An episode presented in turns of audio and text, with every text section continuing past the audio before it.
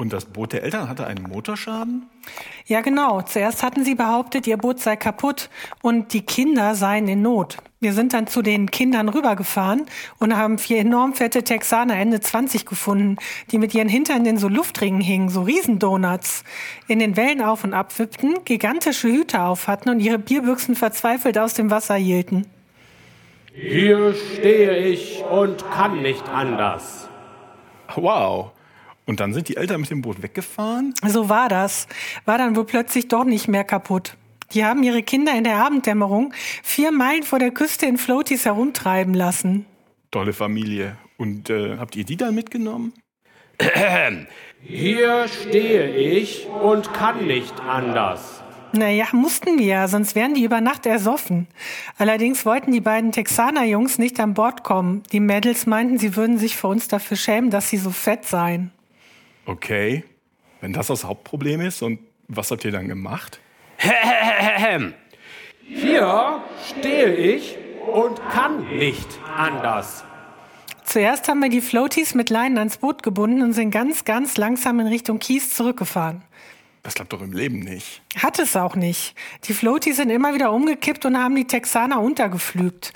Irgendwann haben sie dann aufgegeben und sind ins Boot geklettert. Die kamen ohne Hilfe nicht mal die drei Stufen der Leiter hoch. Menno. Hier stehe ich und kann nicht anders. Und keinen interessiert's.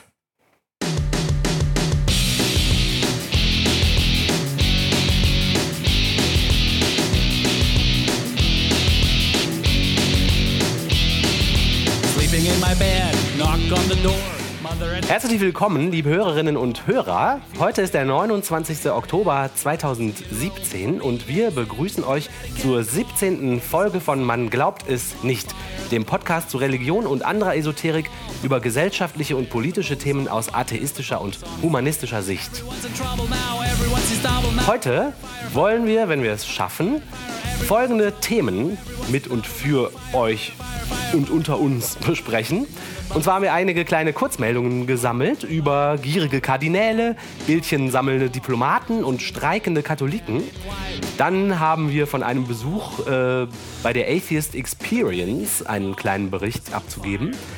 Wir wollten äh, ein bisschen Wahlnachlese zur Bundestagswahl betreiben, das Reformationsjubiläum würdigen, uns mit der Definition des Begriffs Glaube beschäftigen und natürlich die beliebte Rubrik Hörer beschimpfen Podcaster nicht zu vergessen.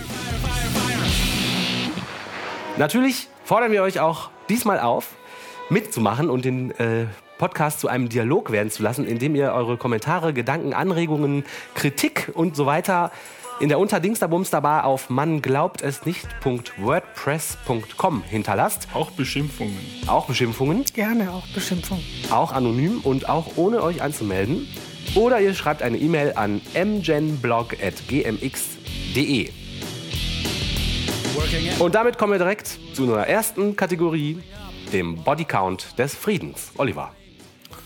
So, seit der letzten Folge gab es fünf Verletzte in Edmonton in Kanada am 30. September, zwei Tote in Marseille, Frankreich am 1.10., 358 Tote und 228 Verletzte bei einem sehr großen Anschlag in Mogadischu in Somalia am 14.10., 72 Tote und mindestens 170 Verletzte bei einer Reihe von Taliban-Anschlägen in Afghanistan am 17.10., 50 Tote und 30, 13 Verletzte bei einem Islamistenüberfall auf Polizisten in Baharia in Ägypten am 20.10. Und heute Morgen mindestens 25 Tote, da ist die Zahl noch nicht sicher, und 30 Verletzte in Mogadischu, äh, Somalia. Ähm, das ist, heute ist der 29.10. Ja, das gibt insgesamt mindestens 507 Tote und 446 Verletzte durch religiös motivierte Gewalt. Genau, dann kommen wir damit zu unseren kleinen Kurzmeldungen, die wir gefunden haben. Äh, Und die erste ähm, Kurzmeldung, die wir gefunden haben, beschäftigt sich mit einem goldenen Penthouse in Rom. Oliver hat dazu was in Erfahrung gebracht. Ja, da waren ganz skandalöse Fake News äh, im Umlauf über das goldene Pen Penthouse auf Kosten kranker Kinder für den römischen Kardinal Tarcisio Bertone. Das sei nämlich, lernen wir, alles unwahr, denn die Wohnung war eigentlich eine Mini-Wohnung von 150 Quadratmetern und auch gar nicht aus massivem Gold, hat äh, Tagesschau berichtet. Da gab es jetzt einen Gerichtsprozess um das goldene Penthouse im Vatikan. Der ist zu Ende gegangen und der, der Kardinal, der in diesem goldenen Penthouse wohnt, kommt ungeschoren davon. Der einzige Schuldige ist der ehemalige Präsident der Kinderklinik des Vatikans. Der heißt das ist kein Scherz. Giuseppe Profitti. Und er hat über 400.000 Euro aus Mitteln des Krankenhauses für die Renovierung der Wohnung zur Verfügung gestellt. Die Tagesschau schreibt, dass sich Kardinal Bertone in dem Prozess mit einem Brief zu Wort gemeldet hat. Er stand also nicht selbst vor Gericht und hat betont, das Penthouse umfasse gar nicht 700 Quadratmeter, wie das von den Medien behauptet worden sei, sondern sei nur halb so groß. Und im Prozess hat dann der Verteidiger nochmal gesagt, es handele sich um eine, so wörtlich, Mini-Wohnung von 150 Quadratmetern. Ja, Ja. winzig, ne? Interessante Winzig. Dimensionen. Und für 400.000 Euro kann man die natürlich auch nicht vergolden. Das stimmt natürlich. Nee, das passt nicht. Das Nee, ist jedenfalls also nicht mit Bau, purem sondern nur Gold. die Renovierung. Ja, ja. Blattgold. Als also da vor einer Weile gab es die ersten Schlagzeilen über diese Luxusrenovierung und dass da Gelder aus der Kinderkrankenhauskasse äh, geflossen sein sollen. Und dann hat der Kardinal 150.000 Euro an die Klinik überwiesen. Ach. Aber betont, das wolle er also überhaupt nicht als Schuldeingeständnis verstanden Ah, äh, wissen. okay. Na, Also man kann es sich nicht ausdenken. Man kann es sich nicht ausdenken. ja. Interessant, dass dieser Gerichtsprozess dann zu nichts führt, ne? Ja, der, also das war ein Gericht, das war das Vatikangericht. Ach, das Vatikangericht. Mhm, die Ah, haben ja, okay. Kardinal aus der Schusslinie Ja. genommen und dann ihren Krankenhausdirektor war dann der Fall Guy. Der äh, musste dann für den, wie sagt man da so schön, das Gras beißen ist falsch, ne? Der musste das Bauernopfer spielen. Genau, das noch verstehen. Stimmt. Oder auch in den sauren Apfel beißen. Ja, Und das. Äh, ne? Bauernopfer. Danke. Wir sind ja heute alle super, super. Bauernopfer, äh, Bauernopfer. Das ist so ein bisschen wie der Thebarz oder wie der hieß, ne? Der sich auch so auf Kirchen, von Stimmt. Kirchengeldern so riesige Anwesen und Villen und so gebaut hat. bin überzeugt davon, dass das nichts äh, damit zu tun hat. Das war bestimmt nur eine Mini-Villa. Ja, genau. Bei dem Thebarts war das ja auch so, dass der größte Teil dieser Villa unterirdisch war. Das war, Tatsächlich. Das fand ich auch ganz großartig. Dann, man guckte sich nämlich, ähm, ich war da mal, das ist also so ein Häuser, der ganze Häuserblock. Und so ein, ein Viertel von dem Häuserblock ist ein relativ, ein Viertel ist es kleiner. Sagen wir mal, ein Neuntel von dem Häuserblock ist so ein kleines Fachwerkhaus.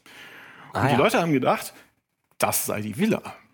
Das stimmte aber nicht. Die Villa war der ganze Block und unterirdisch gab es auch noch was. Wahnsinn. Da will man gar nicht wissen, warum will der unterirdisch äh, Gemächer haben. Ja, aber Ah, oben ja, kein ja. Platz war. Ja. Da musste, ich- vielleicht mussten die den ganzen Berg aushöhlen. Und es war sehr unauffällig, ne? Man sah es nicht auf den ersten Blick. genau. ja, ja, klar, die Vorteile liegen sofort auf der Hand. Geschickt, diese Kirchenmänner. Aber geschickt ist auch die Verdi, denn die Verdi hat jetzt erstmals eine katholische Klinik bestreikt. Wir hatten ja schon in den letzten Podcast irgendwann berichtet, dass ähm, für die Kirchen oder für die kirchlichen Arbeitgeber anderes Arbeitsrecht, Arbeitsrecht in Deutschland gilt, weil es ein bisschen merkwürdig uns vorkommt, dass sie sich aus dem geltenden Rechtssystem, was für alle anderen Arbeitgeber gilt, ausklinken dürfen, äh, aufgrund ihrer Religionsfreiheit, die sie ja hier genießen. Und jetzt hat also Verdi das tatsächlich das erste Mal geschafft, eine katholische Klinik zu bestreiken, wegen äh, irgendwelchen arbeitsrechtlichen Dingen. Ja, also es gibt eben, die, die, das hast du ja schon erwähnt, ne, das, dieses kirchliche Arbeitsrecht, das bestimmte ähm, Bedingungen enthält, die eben anders sind als in normalen Unternehmen. Und ein Punkt, der dazugehört, ist, äh, dass man nicht streiken darf. Ah ja, Ja, und es gab da schon mal Diskussionen um dieses fehlende Streikrecht, nämlich als es um die Kitas ging. Da haben die Pflegekräfte ja äh, in den letzten Jahren schon mal gestreikt, weil es zu wenig Personal gibt, die äh, entsprechende Bezahlung schlecht ist. Und die äh, religiösen Kitas haben nämlich nicht mitgestreikt. Ah. Damals. Ne? Äh, wir waren uns ja nicht ganz sicher, was die Sanktionen sind für die Arbeitnehmer, aber wahrscheinlich Abmahnungen. Womöglich können die auch einfach ich weiß nicht, vielleicht sogar fristlos gekündigt werden, wenn sie sowas machen. Also auf jeden Fall greifen da nicht diese Mechanismen, die man in einem normalen Unternehmen hat, Ja. wo man als Arbeitnehmer ja eben dieses Instrument des Streiks hat, um sich äh, zu wehren. Ja, genau. Halt gegen den Arbeitgeber oder bestimmte Bedingungen. Und jetzt hat tatsächlich ein Krankenhaus, ein katholisches Krankenhaus im Saarland, und zwar in Ottweiler, äh, eben mit der Hilfe von Verdi, da stehen ja gewisse Interessen gegeneinander. Einmal das Streikrecht des Mitarbeiters, jetzt hier verkörpert durch eine Gewerkschaft, Verdi, und eben dieses Arbeitsrecht der Kirche. Jedenfalls haben die Mitarbeiter sich entschieden, um Verbesserungen in der Pflege durchzusetzen, äh, jetzt hier zu streiken.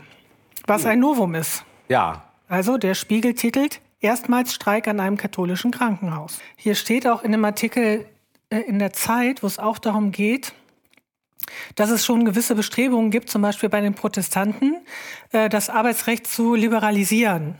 Also womöglich, wenn es hier genügend Unterstützer gibt, kann man da halt auch den einen oder anderen Punkt hoffentlich da noch mal verhandeln. Aber im Grunde, ich meine, was sollen die da jetzt machen? Dann müssen die alle Mitarbeiter, wenn alle da zusammenhalten, müssen die alle Mitarbeiter in Ottweiler entlassen. also stimmt. Ja, über andere Wege. Du kannst einfach zu denen klar machen, dass sie nie wieder befördert werden. Kann man mal im Auge behalten. Wer weiß, ob Aber cool, Verdi, Medien noch weiter so. Ja. Das ist eine Baustelle, die in den nächsten Jahren angegangen werden muss. Und ich könnte mir auch vorstellen, ich habe da immer mal wieder was von gehört, dass sich da auch was tut im Laufe der nächsten Jahre. Was mittlerweile sehr vielen Leuten klar ist, dass das in einem demokratischen Rechtsstaat so nicht geht. dass es verschiedene Arbeitsrechte gibt, ne? Meinst du jetzt? Ja, klar, dass, Ja, ja, genau. dass die Kirchen Genau. besonders geschützt sind. Ja, ja, ja, genau. Weitestgehend, also Ja. äh, sehr weitgehend besonders geschützt sind. Ja, wir haben da schon mal drüber gesprochen und dann sind wir so ein bisschen zu dem Ergebnis gekommen, meine ich. Tendenzschutz, ja, kann man nachvollziehen, weil macht Sinn, äh, aber eben den Arbeit, normalen Arbeitnehmern gewisse Rechte zu entziehen, Mhm. Macht halt keinen Sinn. Und auch beim Tendenzschutz muss man halt gucken. Ne, klar, wenn man jetzt, dass man vielleicht in der katholischen Kirche Als Pfarrer oder als Bistumssprecher. ja, dass man da nicht irgendwie ein Muslim sein soll oder so. Okay, ja, kann man ja nachvollziehen. Warum aber jetzt ein äh, Pfleger in einem äh, Krankenhaus nicht Muslim sein darf oder nicht äh, äh, geschieden sein darf, äh, also das leuchtet dann halt an der Stelle nicht ein. Ne? Ja, das das ist ja auch diese Vermischung der Systeme, warum die überhaupt Krankenhäuser betreiben und so weiter. Aber Ja, ja, ja. das ist ja im Moment nicht Ja. ad hoc abzuschaffen. Leider nicht ad hoc. Vor allem mit dem neuen Bundestag, den wir jetzt haben, wahrscheinlich nicht. Die nächste Nachricht, die wir gefunden haben, die wir äh, hier kurz bringen wollen, ist äh, aus unserer allseits äh, verhassten Serie der Die Kinderficker-Sekte Teil 10.000. Wir haben ja immer wieder darüber berichtet, dass äh, immer irgendwelche Missbrauchsskandale mit Geistlichen und der Kirche zusammenhängen. Jetzt die neueste Meldung aus diesem Themenkomplex äh, geht um einen vatikanischen Diplomaten, der nicht an die kanadische Justiz ausgeliefert wird. Äh, dieser Diplomat, der wird beschuldigt, kinderpornografisches Material über einen kirchlichen Rechner heruntergeladen und verbreitet zu haben, berichtet äh, das ORF, der ORF. Und die kanadische Justiz hat deshalb Ende September einen Haftbefehl gegen den Mann erlassen. Und laut den Ermittlern ereignen sich die Straftaten zwischen dem 24. und 27. Dezember 2016. Also der hat anscheinend hat jemand Weihnachten lange war. Weihnachten Langeweile gehabt, sich mal vor einen kirchlichen PC gesetzt, ein bisschen Kinderpornos geguckt, ne? Getauscht. Oder getauscht, genau, geguckt und auch zum Angeboten wieder, genau. Ähm, die Ermittler werfen dem Mitarbeiter der Vatikanbotschaft in Washington vor, also dieses kinderpornografische Material über den Rechner heruntergeladen und weiterverbreitet zu haben. Und der Geistliche wurde jetzt also von der Kirche aus Washington abberufen ähm, und wohnt jetzt am Sitz des Vatikangerichts. Und das ist natürlich der Vatikan und damit also ein anderer Staat und für die westlichen Behörden nicht angreifbar. Ähm, und da wohnt er und das weiß man auch und der ist bekannt, aber der wird halt nicht inhaftiert. Ja, da schützt mal wieder die große Organisation der katholischen Kirche einen der ihren, der sich offenbar hier schwer was zu Schulden kommen lassen hat. Aber die Kirche schweigt und hält ihre Hand über diesen Mann. Ein bedauerlicher Einzelfall. Ein bedauerlicher Einzelfall. Und ähm, Also diese ganzen Transparenzoffensiven sind nichts wert. Das ist wie, oh, wir bereiten, wir arbeiten ja so ganz fantastisch mit den Behörden zusammen. genau, wenn, Das ist echt, das ist Hohn. wenn Vorwürfe Das kommen, schnell, zurück ins Nest. Hier hinter den Mauern kann hier nichts passieren. Oliver war äh, vor nicht allzu langer Zeit in Austin, Texas, bei einer kleinen Fernsehshow, der, und die heißt The Atheist Experience. Und äh, Oliver, erzähl doch mal, was das so ist und wie das da so war. Ja, äh, eigentlich war das Zufall. Ich war bei Freunden zu Besuch in Austin. Und Austin ist eine tolle Stadt. Da ist ein Besuch auf jeden Fall empfehlenswert. Das ist eine ja, liberale Oase in einem strunzkonservativen, politisch komplett versumpften Staat. Da ist also Sachsen nichts dagegen. Ähm, was da, was lustig ist, also die Leute sind nicht unfreundlich, die Leute sind sehr freundlich oft. Ähm, und die sind sehr stolz auf ihren Staat, die Texaner. Texas ist ein riesiger Staat, da ist alles groß. Da legen die Wert drauf. Die haben zum Beispiel das größte Kapitolgebäude der ganzen USA. Wow. Das muss also ein paar Fuß höher sein als das in Washington. Und der inoffizielle Wahlspruch ist, alles ist größer in Texas. Also everything's bigger in Texas. Sehr guter Wahlspruch. Und das macht Spaß. Und ähm, ich war an einem Wochenende da und dann dachte ich, am Sonntag wird doch immer das Atheist Experience aufgenommen. Da gehe ich mal hin. Das ist eine, für viele Leute werden das kennen. Das ist eine Live-Call-In-TV-Show. Die gibt's jetzt schon seit 20 Jahren. Boah. Wird da produziert von der Atheist Community of Austin. Und das ist wöchentlich. Da rufen Religiöse oder Theisten an, weil sie den Moderatoren was ganz, ganz Wichtiges mitteilen wollen. Ah. Ist also wieder Einstiegswitz beim Ketzer-Podcast, aber im Echt. und die Moderatoren gehen darauf ein und zerlegen die Argumente dieser Theisten. Ich höre die Sendung, gibt's auch als Podcast. Es ist nicht besonders spektakulär visuell, deshalb reicht es, wenn man sich das anhört. Ich höre die Sendung mit Unterbrechungen seit 2007, also seit zehn Jahren. Und bis jetzt haben die jede einzelne Diskussion gewonnen.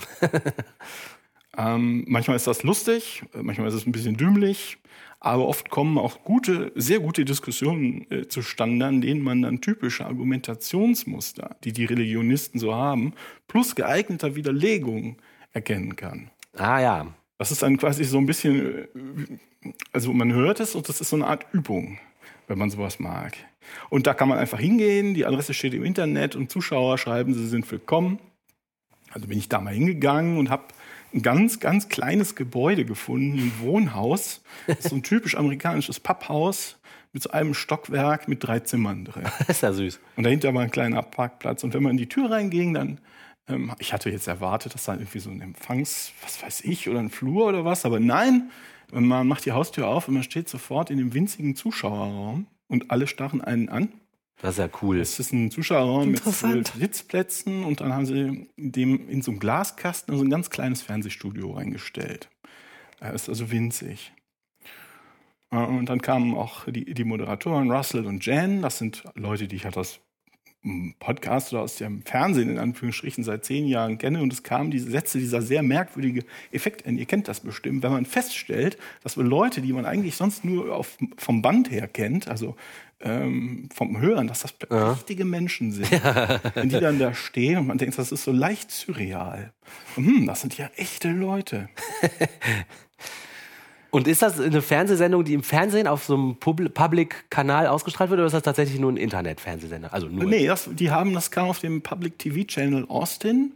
Ähm, ich glaube, fa- fast die ganzen 20 Jahre lang, aber vor ein, zwei Jahren haben sie, ähm, hat der, der Public Channel, glaube ich, zugemacht und sie sind ins Internet rüber gewechselt. Ah, okay. Hm. Aber weil sie sowieso bei Weitem der äh, Zuschauer, ähm, also bei Weitem die Sendung mit den meisten Zuschauern hatten auf dem Kanal, war das auch nicht so schlimm. Sonst sind da Leute, die einem vier Stunden lang, die an einem Schreibtisch sitzen und einem vier Stunden lang erzählen, warum die Erde flach ist. ähm, und natürlich auch ganz viele religiöse Sendungen. Und das war ganz interessant, war eine interessante Sendung. Nicht alle Folgen sind gleich interessant, kommt halt sehr auf die Anrufer an. Und Ja, da haben zum Beispiel angerufen hat ein Reverend, der über Gender Mainstreaming reden wollte und das überhaupt nicht verstanden hatte, was, äh, was das alles heißt und was es das gibt und steht nicht in der Bibel das und sowas. Der war noch nicht mal böse, der war nur sehr dumm. Dann hat er jemand angerufen, der als Beweis für Gott den Wasserkreislauf angeführt hat, also dass es regnet und dann wieder verdunstet und so weiter und so fort. und, und das fand ich, also das war, ja, die Leute haben sich halt ein bisschen blamiert, aber was ich eigentlich wirklich gut fand, war, das hat ein junges Mädchen angerufen, die meinte, sie lebt auf dem Land und sie muss immer zur Sonntagsschule gehen und dann da wirklich den Sonntag erst in der Kirche und dann in der Sonntagsschule verbringen, wo sich dann ähm, wo sie dann mit all ihren Freundinnen, die sie kennt, ähm, religiöse Inhalte gelehrt kriegt. Und sie fragt sich, ob sie die Einzige ist, der diese ganzen Geschichten so absurd vorkommen. Ah, das ist ja Und das cool. ist Cool, stimmt sehr cool. offensichtlich nicht. Und sie, sie wüsste das nicht so recht. Und dann, das war auch ganz schön, dann kam es da irgendwie, dann meinte sie dann irgendwann, sie hätte jetzt gerade rausgefunden, dass Jungs creepy und weird seien und Mädchen soft und warm. Oh. Das heißt, sie hat gemerkt, dass sie lesbisch ist und versteht jetzt nicht, warum in der Kirchengemeinde immer über homosexuelle Leute geschimpft würden. oh. Da hätte sie jetzt wohl schon mit Freundinnen drüber gesprochen in ihrem Alter und die meinten, ja, das wäre ja auch Unsinn. Aber mit dieser ganzen Geschichte, das fanden sie wohl immer noch recht schlüssig mit dem, mit dem Christentum, die anderen. Aber die war sehr clever und aufgeweckt und ich muss ganz ehrlich sagen, wenn da mehr junge Leute sind, so wie die junge Frau, dann müssen wir uns über die Zukunft keine Sorgen machen. Sehr gut. Und wir müssen denen helfen. Das hört sich total doof an, merke ich gerade. Wir müssen denen helfen. Aber das ist toll, dass es so eine Sendung gibt, dass sie mal jemanden kontaktieren kann und sagen, bin ich eigentlich die Einzige, der es so geht? Das Ja, ist und das super. ist ja es Super. eben nicht. Und das gut. ist es ja. Ja, Dass genau. die Leute, die marginalisiert werden, äh, äh, gezeigt bekommen, nein, nein, es sind mehr wie du bist nicht allein. Ja, Deshalb, das fand ich, auch, das war sehr wichtig, das ist Ja. ein Punkt, das war sehr wichtig dabei. Und sonst, das war einfach sehr lustig. Wir haben viel gelacht dabei. Und äh, wenn ihr mal in der Gegend seid, in der Gegend seid, im Südwesten der USA, besucht Austin, geht mal zu den lokalen Atheisten. Und wenn nicht, dann sucht mal Atheist Experience auf YouTube und hört, sich, hört euch das an. Das ist, ist oft sehr lustig. Und, wenn ich das richtig verstanden habe, machen dieselben Leute ja auch einen Podcast, der heißt äh, Es gibt den Non- Non-Profit- Non-Profit Radio. Non-Profit Radio. Ja, das stimmt. Da ist Russell auch bei. Das ist auch ziemlich cool. Ich habe, okay, also ich habe diesen Podcast, naja, also ich habe diesen Podcast schon eine Weile gehört. Und als Jugendlicher, als ich Teenager war, das Computer, habe ich, hab ich immer Computerspiele gespielt. Und das Computerspiel, was, was mich damals begeistert hat, war Ultima 6. Das war so ein Rollenspiel. Das war technisch relativ primitiv, aber für mich war das damals eine Erleuchtung. Und nachdem ich diesen Podcast schon seit Jahren gehört hatte, haben die irgendwie mal erwähnt, irgendwas, das kam mir komisch vor. Und dann habe ich mal gegoogelt und festgestellt, dass die gesamte Podcast-Besatzung damals bei der Softwareentwicklung dieses Spieles äh, führende Stellen hatten. Sehr kurios. Das ist also mein Hero-O-Meter ähm, komplett ausgeschlagen, war auf Tilt und ich dachte, das ist das ja großartig. Die kenne ich ja schon. kenne ich schon Das ist ja seit geil. den 80er Jahren. Das ist ja cool. Das war, ja, deshalb wollte ich da, also das, ich wollte da mal gucken gehen. Ja. Wir haben uns dann später auch noch unterhalten und die wollten mich dann auch gleich einspannen, als sie gemerkt haben, dass ich Deutscher bin. Ich könnte doch die Folgen mit deutschen Untertiteln versehen. Oh ja, das ist aber auch überhaupt ganz wenig Arbeit nur. Ich habe dann mal abgewunken mit dem Hinweis auf den MGN-Podcast. Aber mein persönlicher Beitrag zu 20 Jahren Atheist Experience bestand darin, dass ich ein halbes Dutzend zusätzlicher Besucherstühle von der Küche in den Zuschauer- Zuschauerraum getragen habe. Sehr, sehr Also gut. das ist nicht viel, aber immerhin etwas. Jeder leistet seinen kleinen Beitrag. Sehr Genau. gut, Oliver. Wunderbar. Ja, klasse. Jetzt, wo wir einen neuen Bundestag haben, haben wir uns überlegt, wir machen eine, eine kleine Wahlnachlese und zwar natürlich themenbezogen auf unsere Themen hier vom Man glaubt es nicht Podcast. Was hat die Wahl für uns zu bedeuten? Wie sich das neue Parlament zusammensetzt, äh, dürfen jetzt alle langsam ja gecheckt haben ähm, nach unserem sehr knapp vor der Wahl rausgekommenen Podcast über die Inhalte religiöser Art der Parteien haben wir uns jetzt also damit beschäftigt. Auf der HPD-Seite, also der Humanistische Pressedienst, ähm, da gibt es Zahlen dazu, welcher der Bundestagsabgeordneten welcher Konfession zuzuordnen ist. Und leider gibt's, äh, sind die Zahlen löchrig, aber die Zahlen, die es gibt, kann man ein bisschen, ähm, bisschen mal genauer angucken. Gut, also diese, Anz diese persönlichen Angaben, die kann sich jeder äh, Parlamentarier, jede Parlamentarierin äh, freiwillig überlegen, ob sie das machen wollen. Und nur noch bei 55 Prozent der Abgeordneten, also der HPD hat das ausgewertet und hat festgestellt, dass nur noch bei 55 Prozent das Bekenntnis nachzulesen ist. Beim letzten Bundestag waren es noch 61 Prozent, das haben also 6 Prozent weniger, wollten das angeben. Und ähm, von der Mehrheit, der, dieser also knappen Mehrheit der Abgeordneten, die das Bekenntnis gemacht haben, haben sich nur 12,5 Prozent als konfessionsfrei bezeichnet. Ha. Was aber schon mal mehr als doppelt so viel ist wie beim letzten Mal. Und von diesen 49 Konfessionsfreien wollte sich nur ein einziger Vertreter bei den Linken als Atheist bezeichnen. Das ist interessant, weil auf den ersten Blick jetzt schon mit den wenigen Zahlen kann man ja schon sagen, das widerspricht komplett dem Gesamtdurchschnitt der Bevölkerung. Dazu hatten wir ja letztes Mal ein paar Zahlen, Ja. glaube ich, gebracht. Ja, das, ist aber bekannt. Ja. Also die, die sind sehr gut vernetzt in der Politik. Je höher du in, in, in, der Politik guckst, desto, desto engagierter sind die Leute in Kirchen. Wahnsinn, ne? Ähm, bei der CDU, ich gehe das jetzt einfach mal durch, sind alle religiös. Bei der, nein, bei der CSU sind erwartungsgemäß alle religiös. Bei der CDU sind alle religiös bis auf zwei.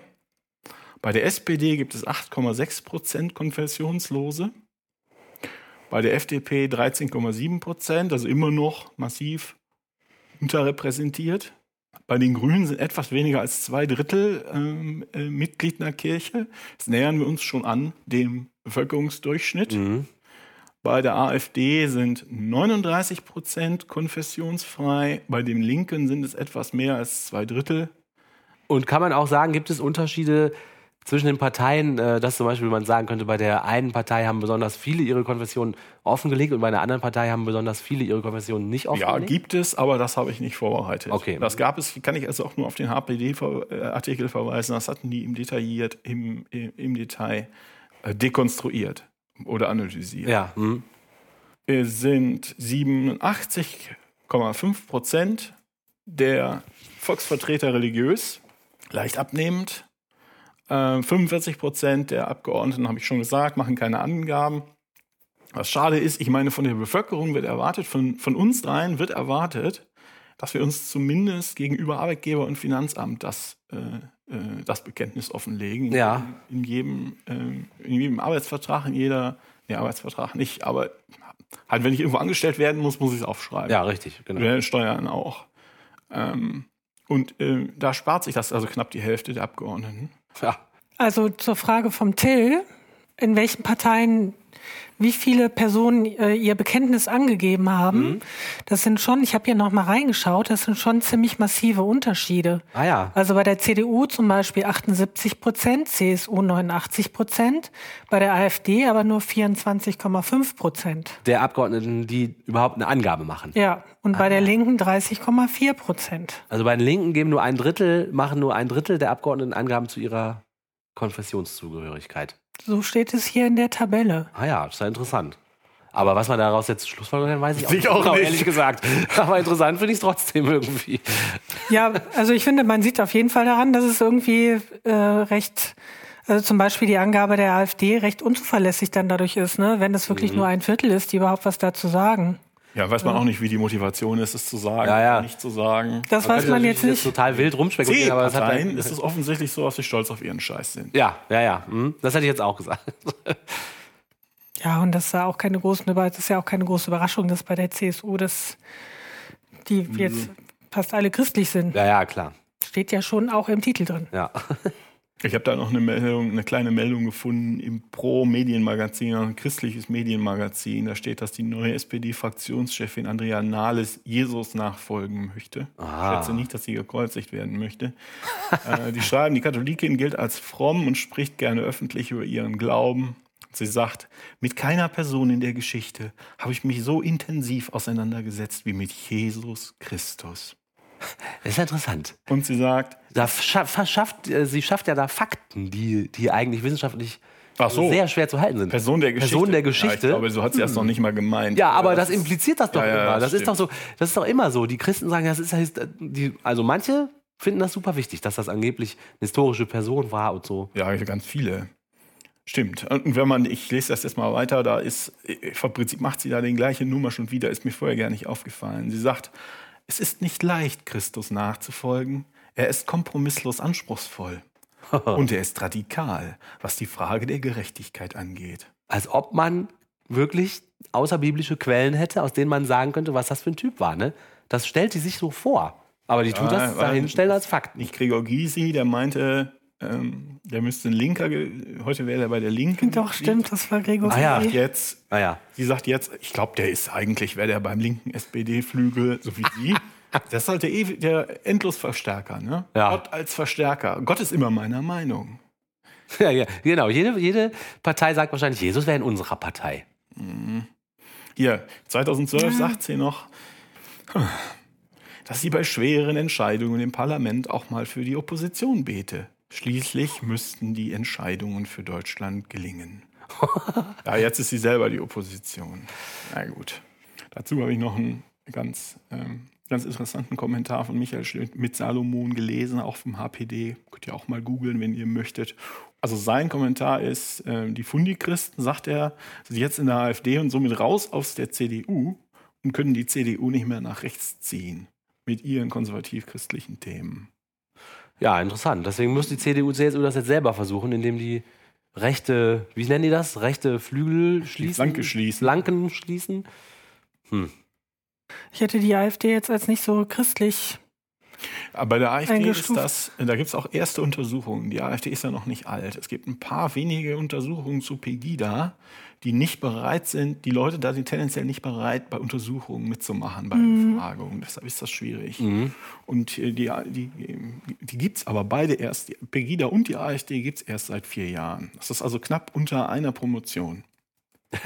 ähm, und die ersten, äh, die ersten Untersuchungen zeigen, dass also die Pegida, die ja hauptsächlich sich im Osten rekrutiert, ist deutlich religiöser als die Grundgesamtheit der Leute im Osten. Da sind also deutlich mehr Christen bei, als da sein sollten, wenn es Zufall wäre. Ah ja, okay. Mhm. Von, von den paar Leuten, die sich überhaupt bereit waren, sich zu äußern über Ja, sowas ja. gegenüber Wissenschaftlern. Und bei der AfD ist das so, je weiter man guckt, also wie immer, je weiter hoch in der Hierarchie, desto christlicher sind die. Also Leute wie die von Storch oder der Gauland sind radikale Christen. Ähm, daher haben die ja auch, diese haben, die haben ja nicht nur, die mögen ja nicht nur keine Moslems, sondern sie sind ja auch gegen, gegen Schwangerschaftsabbrüche. Sie wollen ja auch die klassische, in Anführungsstrichen biblische, die, wie Schmidt-Salomon sagt, die heilige Familie wiederherstellen Ja, ja. und so weiter und so fort. Das sind die ganzen klassischen Themen, mit denen die bibeltreuen Christen schon auf die Fresse gefallen sind, für die sich nämlich keiner interessiert. Aber die haben das ein bisschen versteckt und verstecken das hinter diesem Islamhass. Oder besser gesagt Moslemhass. Ja. Aber das ist alles nur so halb sicher. Aber was wir aufpassen müssen und was wir, das ist was, was die probieren, was die Kirchen probieren, ähm, und da müssen wir aufpassen, ist, dass wir uns nicht die Pegida in die Schuhe schieben lassen als Atheisten. Ja, allerdings. Das ist nämlich nicht wahr. Die sind, Ja. die, ähm, äh, die AfD hat amtskirchenkritische Positionen. Die finden zum Beispiel nicht, dass der Staat, dass die, dass der Staat Kirchensteuern einziehen soll. Aber das machen die, weil die die Kirche nicht als verlängerten Arm des Staates sehen wollen. Die argumentieren also anders, als wir das machen würden. Mhm. Sondern weil die ihre eigene Kirche wollen und nicht die, also ihre kleinen Kirchen Ja. und nicht irgendwie eine sanft gespülte Liberala-Kirche. Also jetzt um mit deren, mit denen zu argumentieren. Die Deshalb wollen- sind die oft kirchenkritisch. Die Ja. sind aber kirchenkritisch von rechts. Ja. Die sind nicht kirchenkritisch aus atheistischer Sicht. Sie wollen die Kirche sozusagen befreien aus dem liberalen Handgriff des Staates. Genau. Da sind, Ja, ja. das ist ein, Interessant. Der, der Satz von Schmidt-Salomon war, die äh, AfD ist ein Sammelbecken von Rechtskatholiken und Evangelikalen. Ja, okay, das würde auf jeden Mhm. Fall Sinn ergeben. muss man dranbleiben. Das dauert aber noch ein bisschen, bis man die wirklich ähm, sich detailliert angeguckt hat. Die Leute, die jetzt im Bundestag sind, die werden nicht mehr umhin können, sich öffentlich zu äußern zu sowas. Mhm. Aber die Leute, die in, im tiefen, tief im Osten, wo die Sonne nie aufgeht, im, im Stumpf im Kreis marschieren, die reden natürlich nicht mit Journalisten und die Ja. reden auch nicht mit, ähm, mit Wissenschaftlern. Ja, weil das die anderen sind. Das ist dann, genau, das sind die hasserfüllten äh, oder die, die verhassten ähm, äh, Lakaien des Regimes, des Merkel-Regimes. Mhm. Die selbsternannten intellektuellen Eliten. Und die uns alle verraten. Ja. Umvolkung. Mittlerweile müsste ja auch jeder mitgekriegt haben, dass sich dieses unglaubliche Lutherjahr und auch die Lutherdekade langsam dem Ende zuneigt. Dem Höhepunkt! Dem, ach, dem Höhepunkt, nicht dem Ende. Oder gleichzeitig, das ist ja dasselbe wahrscheinlich. Ja, den Sonderfeiertag. Wir alle werden ja in Genuss kommen von diesem Sonderfeiertag. Oder sind es schon? Wenn die Leute das jetzt hören, sind wir vielleicht schon in Aha, ja, ich spreche natürlich aus der Jetztzeit, die ich jetzt selbst erlebe. Wert haben sollen werden. Und äh, wir wollen das natürlich auch gebührend würdigen. Es gab ja auch schon also viele, viele Luther positive Sachen in den Medien und äh, wenige negative. Luther positiv. positiv. Schönes Wort. Ich ärgere mich immer. Ich habe ich hab den, äh, das könnt ihr übrigens auch machen, liebe Hörerinnen und Hörer, falls euch das interessiert, den Newsletter von der Giordano Bruno Stiftung bestellen per E-Mail. Da gibt es manchmal so Veranstaltungshinweise ähm, auf irgendwelche Podiumsdiskussionen oder auch auf Radio- und Fernsehsendungen zu dem Thema. Und dadurch bin ich nämlich auf eine Talkrunde im MDR gestoßen, die ich mir angeguckt habe, wo ich mich sehr geärgert habe. Da war die eingängliche Fragestellung, ähm, ob das gerechtfertigt ist, dass der Staat 250 Millionen Euro äh, zuschießt zu diesem ganzen Reformationsgefeiere. Und ich dachte erst, ach, das ist eine coole kritische Fragestellung. Dann hatten die aber irgendwie vier Religionisten eingeladen und ein kleines Männchen von der Giordano Bruno Stiftung, der so ein bisschen verloren war inmitten von diesen ganzen äh, Lobbyisten der Kirchen.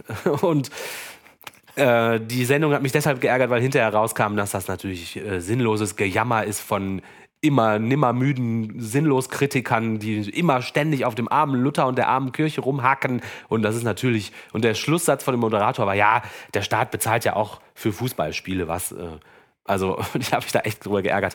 Worüber ich mich auch geärgert habe, ist, und da ärgere ich mich auch schon lange drüber, dass jeden Monat in meiner Süddeutschen Zeitung die, ein, ein Beilagenheftchen liegt, das heißt Chrismon. Das wird von der evangelischen Kirche äh, finanziert. Und ich habe schon öfter versucht rauszukriegen, wer wem dafür Geld bezahlt, dass das in der Zeitung liegt. Ich frage mich, ob die Süddeutsche das sozusagen einkauft, dass sie das verbreiten dürfen, oder ob Chrismon sich bei der Süddeutschen einkauft und diesen ganzen Verteilerkreis sozusagen dann diese Infrastruktur, die die Süddeutsche hat, dann in Anspruch nimmt. Oder ob die beiden sich vielleicht in beiderseitigem Einverständnis und tollem Gutmenschentum sich darauf geeinigt haben, dass niemand niemandem Geld bezahlt. Aber falls einer der Hörerinnen und Hörer dazu mehr weiß, könnt ihr das ja mal kommentieren. Ähm, jetzt, vor drei Tagen, war das Chrismon Spezial in der Süddeutschen. Und das Chrismon Spezial beschäftigt sich natürlich mit Luther und der Reformation. Wie könnte es anders sein? Und ich habe mal angefangen reinzugucken. Und ich erwähne es deshalb, weil ich es fast schon lächerlich finde. Der erste Artikel ist ein Interview zwischen zwei jungen Stud also einer jungen Studentin und einem Studenten und dem Herrn Heinrich Bedford Strom. Und der Heinrich Bedford Strom ist ja der oberste oder einer der Chefs der evangelischen Kirche Deutschlands. Der ist ja der Chef der Synode oder wie das da immer bei denen heißt. Und äh, dieses Chrismon-Magazin hat also mit diesen drei Personen so ein Gespräch gemacht äh, und hier abgedruckt. Und das Thema ist, das wünschen sich junge Leute von der Politik und von der Kirche. Und der Tenor dieses zwei Doppelseiten langen Gesprächs ist, dass das ja total toll ist und, der, ähm, und dass die Kirche viel besser ist als die Politik. Ach so. Und leider, der Bedford Strom, der sagt, ja, leider ist das ja in Deutschland so, dass äh, durch die Demokratie die Meinungsbildung in den Parteien und durch die Organe der Parteien stattfindet. Und dann pflichtet ihm der junge Student bei und sagt, ja, äh, die, Die Kirche. leider. Sagt er das wirklich? Ja, so ungefähr. Also nicht wortwörtlich, aber der Sinn. Äh, Oh, okay.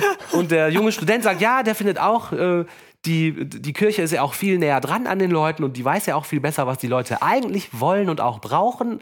Äh, Und die Politik hat sich ja schon längst total entfernt und ist total abgehoben. Und die Kirche wäre ja ein viel besserer Ort dafür, weil die Pfarrer sind ja so dicht an ihren Gemeinden und so weiter dran. Ja. Da ist mir nur eingefallen, ich kenne Leute, die wohnen irgendwo so in so einem kleinen Dorf zwischen Aachen und Düsseldorf.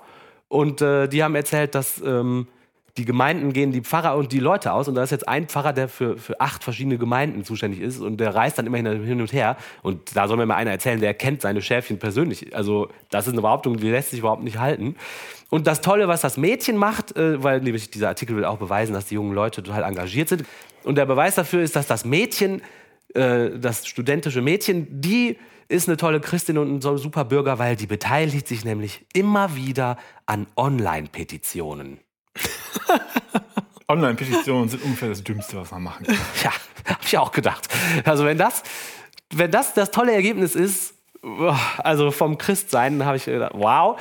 Und der zweite Artikel, ähm, ich habe das nicht ganz durchgelesen, aber den zweiten Artikel habe ich dann noch angefangen zu lesen. Da geht es um einen evangelischen Priester, der in Rom ist und zu den römischen, in römischen Cafés sitzt und sagt, ja, guten Tag, ich bin aus Deutschland und ich bin Priester und haben Sie schon mal von der evangelischen Kirche gehört und die Leute sitzen quasi und sagen, hey, evangelische Kirche, wir kennen nur die römische, katholische Kirche. Und dann sagen, ja, bei uns das ist ganz toll, bei uns können auch Frauen Priester sein. Und dann sagen die bei einem Rotwein, ah, das ist ja toll, wir wollen auch Frauen als Priester. Und dann äh, erzählt er denen, ja, und äh, das evangelische, die evangelische Sache, die evangelische Kirche ist so toll, dass selbst der Papst gesagt hat, der findet das eigentlich ganz gut. Und auf die Frage, wie das dann mit dem gemeinsamen Abendmahl sei, da hat er gesagt, ja, ich darf ja nicht antworten, aber als Abschiedsgeschenk hat er ihm dann wohl so einen eigenen Becher geschenkt. Und er deutet das so, dass der Papst eigentlich das auch toll fände, wenn die Ökumene weitergeht und eigentlich auch Fan ist vom, von der evangelischen Kirche.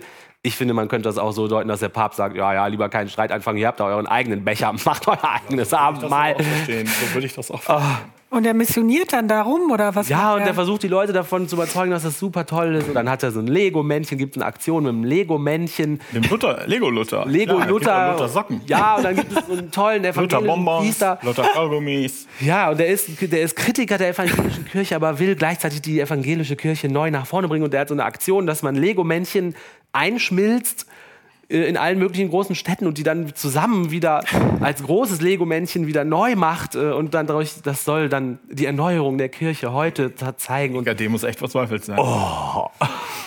also tolles, tolles Chrismon-Spezial. Ja, wenn ihr wollt, kann ich auch noch was zum Reformationsjubiläum erzählen. Auf jeden Fall. Oh ja. Ähm, und da ist jetzt ja die Tage, da jährt sich da der Anschlag der fünf- 95 Thesen Ende Oktober zum 500. Mal. Und das war ja Luthers Aufhänger, war damals ja gegen den Ablasshandel zu sein. Luther ist außerdem bekannt dafür heute, dass er die Bibel übersetzt hat und für die Gründung dessen, was heute die evangelische Kirche ist. Ähm, ich habe da jetzt auch verschiedene Artikel drüber gelesen ähm, und im Prinzip wird er gefeiert als grummeliger, aber sympathischer Mann, der auch bei Gegenwind der Obrigkeit für seine Überzeugungen einstand und dabei irgendwie die Christen vom Joch des Papstes befreit hat. Ja, Kann man das so das ist der Eindruck, den ich auch durch die Medien und durch die wohlwollende Berichterstattung so kriegen würde. Ja, ja, kann ja ein bisschen genauer hingucken. Wenn man zum Beispiel am Anfang anfängt, die These, der Thesenanschlag in Wittenberg, da soll also am Vorhaben zu Allerheiligen 1517 Luther seine 95 Thesen an die Kirchentür genagelt haben und damit die Reformation angekündigt haben. Und das ist halt der Grund oder der Anlass für das Reformationsjubiläum und die Lutherdekade, die die Bundesrepublik mit der ähm, EKD seit 2008 feiert und die laut Kersten Freyag mindestens 250 Millionen äh, Euro aus Steuergeldern äh, gekostet hat. Was der zusätzliche Feiertag, den wir jetzt haben, die Volkswirtschaft kostet, weiß ich nicht. Ähm, der Feiertag gilt aber zumindest für alle, auch für Nichtchristen. Da muss man vielleicht schon dankbar sein. Aber ein bisschen seltsam ist an der Geschichte, Wittenberg hatte damals, war eine kleine Stadt, hatte 2000 Einwohner und die meisten, also fast alle, waren halt einfache Leute und kaum jemand konnte damals Latein. Die Thesen waren aber in Latein verfasst, also fragt man sich, wozu diese großspurige Geste, die theatralische Geste, wenn man überhaupt kein Publikum hat. Ja, stimmt. Und dann ist ganz interessant, dass die Geschichte von diesem Thesenanschlag erst einige Jahrzehnte später aufkommt, also after the fact. Und Aha. wird von Leuten erzählt, die zur fraglichen Zeit nicht in der Stadt waren, aber Interesse daran hatten, ähm, Luther ähm, als, als möglichst großartigen Kerl dastehen zu lassen. Das war also zum Beispiel sein, sein späterer Privatsekretär und solche Dinge. Aha. Luther selbst schreibt, und das ist eigentlich das Hauptargument, äh, dass er sein Papier eigentlich privat an ein paar Bischöfe und Gelehrte geschickt hatte, um mit denen akademisch zu disputieren, wie das damals so üblich war. Mhm. Das hatte dann aber ein auswärtiger Verleger in die Hände bekommen und das ohne des Wissens des Verfassers gedruckt und unter die Leute gebracht. Ah. Und Luther ärgert sich jetzt, ähm, also als er das hinschrieb, dass mit dieser Veröffentlichung seine gelehrte Disputation hinfällig war. Ja. Er wollte niemand mehr mit ihm darüber reden. Also kurz, der eifrig befeierte Thesenanschlag als Startschuss der Reformation, den hat es überhaupt nicht gegeben. Das ist ja geil. Das wusste ich ja gar nicht. Aber das weiß auch das ist keiner. auch kein Wunder, das weiß keiner. Das habe ich in einem, in einem, im Buch vom Historiker gelesen. Der hatte das schön, schön nachgewiesen. ist ja total cool. Und dann habe ich angefangen, mir das zu überlegen, der Aufhänger dafür war ja der Ablasshandel. Und Ablasshandel ist die Vergebung von Sünden gegen eine Gebühr. Ja, genau. Und das ist eigentlich nur aus heutiger Sicht und zudem aus christlicher Binnensicht skandabel. Von der Außenansicht her, von der Außensicht her ist das ein komplett nachrangiges Problem. Das bedeutet, es gibt ein heiliges Sakrament, Sakrament nur gegen Geld und das ist damit analog zur Kirchensteuererhebung. Da hast du eben schon gesagt, aber ich glaube, mit, dass der Papst die Ökumene dann doch ganz toll findet. Äh, angeblich, vielleicht aber auch nicht. Ich würde sagen, geh mal zu dem Bischof der römisch-katholischen Kirche und frag ihm nach dem Abendmahl, ohne da zahlendes Mitglied zu sein. Da kriegt der Bischof Schnappatmung. Das ist ja auch immer ein Hauptgrund, ein Hauptstreitpunkt äh, im, gegen diese Ökumene. Ne? Da sind schon Priester entlassen worden, weil sie halt gesagt haben, ist uns egal, wir geben auch evangelischen Leuten. Ja, ja.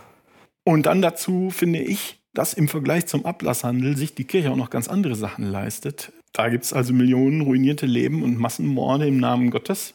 Was da zum Beispiel zu Luthers Zeiten aktuell war, war die Vernichtung der südamerikanischen äh, Kulturen. Ähm, da hat sich Luther, hat, sich- hat sich Luther dagegen auch eingesetzt. Nicht, dass wir wüssten. Nein. Ich, ich gebe zu, das ist zu einem gewissen Grad Whataboutismus. Ähm, aber es geht hier ja nicht um irgendeinen zivilgesellschaftlichen Aktivisten, den man, der, den man fragt, aber warum setzt du dich nicht lieber für was anderes ein, sondern um eine staatlicherseits massiv befeierte Person. Da kann man schon ein bisschen kritischer hingehen. Ja, der vor allem gut sein unterstellt wird. Dann kann man mal gucken, ob das wirklich so gut war. Genau. Und ich behaupte, Ablasshandel, äh, wen zur Hölle interessiert? Und dann ist er weiter bekannt für seine Bibelübersetzung. Luther hat die Bibel ins Deutsche übersetzt. Ist toll, oder? Ja, also die Leute, das Argument ist halt ja, dann wird die endlich auch für den Laien verständlich, ne? Genau. Das Wort Gottes. Nun ist es aber so, dass es andere Übersetzungen und zum Teil auch Teilübersetzungen schon lange vorher gab, die oder respektive auch zu Luthers Zeit in Arbeit waren. Es gibt erste Übersetzungen ins Deutsche im 11. Jahrhundert. Aha. Das war der Mönch Noctalabeus. So ist sein schöner Name. Zu Luthers Zeiten gab es zum Beispiel Huldreich Zwingli, der in Zürich die Bibel übersetzt hat ins Deutsche. Ah. Die Wikipedia sagt, insgesamt sind etwa 70 deutsche Übersetzungen vor der Reformation nachweisbar. Ha, das ist ja geil. Ähm, die einmalige Leistung Luthers erscheint dann in diesem Kontext krass. nur noch mäßig einmalig. Warum hat Luther jetzt nochmal eine Übersetzung gemacht? Äh, Da gab es einen ganz interessanten Funk von unserem äh, MGen-Foristen Bernd Kammermeier, der ja auch Mitherausgeber einer Studienausgabe von Luther, Luthers antijüdischen Schriften ist. Und der sagte, äh, Luther hat die Bibel immer so antisemitisch wie möglich übersetzt Ah. und hat seine Bibelversion dann äh, auch zur Untermauerung seines Judenhasses genutzt. Ja, okay, das würde äh, passen zu den anderen Sachen, die wir auch schon mal über Luther erzählt haben. Sein, ja, sein, Ja, dieser stimmt. alles verbrennende Hass auf Juden, die, die ihn wohl angetrieben hat, ist ja mittlerweile bekannt. Muss man auch gar nicht viel zu sagen. Ähm, was mich aber stört, ist, dass oft so getan wird, als seien das bedauerliche Ausrutscher in Anführungsstrichen eines eigentlich sympathischen Kerls. Das war damals sowieso so üblich und an den Klammern leider, leider. Und darüber müsste man ihn wegsehen bei so einem Riesen in Anführungsstrichen wie Luther. Aber wenn man mal genauer hinguckt, Luthers Aussprüche kamen nicht irgendwie im privaten Kreis oder als Tagebucheintrag oder in der Kneipe mit einem Humpen Wein zu viel, ha, ha, ha, als ob es das entschuldigen würde, sondern seine antisemitischen Hetzschriften hat er halt in Büchern und Pamphleten weithin publiziert. Ja. Und die sind so umfangreich, dass die ins moderne Deutsch übersetzte Ausgabe, habe ich ja schon gesagt, mit herausgegeben von den MGN-Foristen Bernd Kammermeier und Karl-Heinz Büchner, ich glaube in vier oder fünf Bänden erscheinen muss. Boah. Also Luther hat ausführlich, öffentlich und über Jahrzehnte hinweg immer wieder gegen Juden gehetzt. Also man könnte sagen, der hat eine Agenda. Ich weiß nicht, ob der eine Agenda hatte oder einfach von enormem Hass beseelt war. Ob das rational ist. Dann ist das auch das Gleiche in dem Fall. Und dann würde es. diese, Ja, diese tendenziöse Neuübersetzung der Bibel natürlich total zu dieser hasserfüllten Agenda passen. Ne? Dass Aber er der sich selber damit untermauert. Wie passt der Ablasshandel da rein? Das finde ich ja irgendwie komisch, dass er sich damit so, also, dass ihn das so stark sagen, bewegt hat, das dass hat- er sich da Feinde, also wirklich Leute mächtige Feinde gemacht hat. Ich könnte mir vorstellen, dass dieser Abplatzhandel damals, dass die Leute das als Zusatzsteuer angesehen haben Ja. und sich deshalb gewehrt haben. Und er hat das als, ähm, als, wie soll man denn sagen, als, als Zugriffspunkt gesehen auf die Leute. So, das kann ich nutzen, das kann ich als, ähm, Ah. als Pivot-Point benutzen. Weil er da eine breite Unterstützung hinter Genau. sich sehen Ob er konnte. das bewusst gemacht hat oder ob es einfach geklappt hat, weil er es so gemacht hat, zufällig, weiß ich Ja, nicht. ja. Also er sagt, vielleicht noch mal kurz zurückzukommen, die, zu, zu seinen, seinen, m, seiner Hetze gegen Juden. Er sagt also, man systematisch, man muss deren Häuser und deren Synagogen verbrennen, man muss ihnen die Bücher wegnehmen, man muss ihnen die, Gebiete, die Gebete verbieten, man muss sie zu harter Zwangsarbeit zwingen, man muss sie aus den deutschen Ländern vertreiben und ihnen jeglichen Aufenthalt verwehren. Das kommt einem bekannt vor. Unglaublich ist das. Und jetzt habe ich oft den Einspruch gehört, Luther sei ja gar kein Antisemit, sondern habe das Judentum irgendwie als Religion nicht gemocht. Ähm, als ob das, wenn ich Äh. in der, auf, der, auf der empfangenen Seite dieses Hasses bin, als ob das wichtig ist. Aber auch da sprechen seine eigenen Aussagen dagegen. Äh, der wollte die nicht zum Christentum führen, der wollte die umbringen. Es gibt, äh, das ist, äh, ist überliefert, er sagt, äh, falls nochmal ein Jude von ihm getauft werden soll, dann wird er ihn, nein, falls nochmal ein Jude von ihm getauft, also auf ihn zukäme und von ihm getauft werden wolle, dann wird er ihn zur Elbbrücke führen, einen Stein in den Hals hängen und sagen, ich taufe dich im Namen Abrahams und ihn dann ersäufen. Super. Das ist ein Zeichen dafür, dass Luthers Hass nicht irgendwie auf die Religion, dass er der Religion abgeneigt war an sich, sondern ganz klar auf die Abstammung gerichtet war. Als jüdische Person kommst du da nicht raus. Selbst wenn du sagst, ich möchte Christ sein, bitte taufe mich. Er hat, Ja. war also nicht irgendwie vage aus theologischen Gründen gegen das Judentum eingestellt, sondern der war ganz klar Antisemit. Und der Mann hatte Einfluss damals schon. Was der gesagt hat, das wurde im einfachen Volk geglaubt und in Fürstenkreisen zumindest erwogen.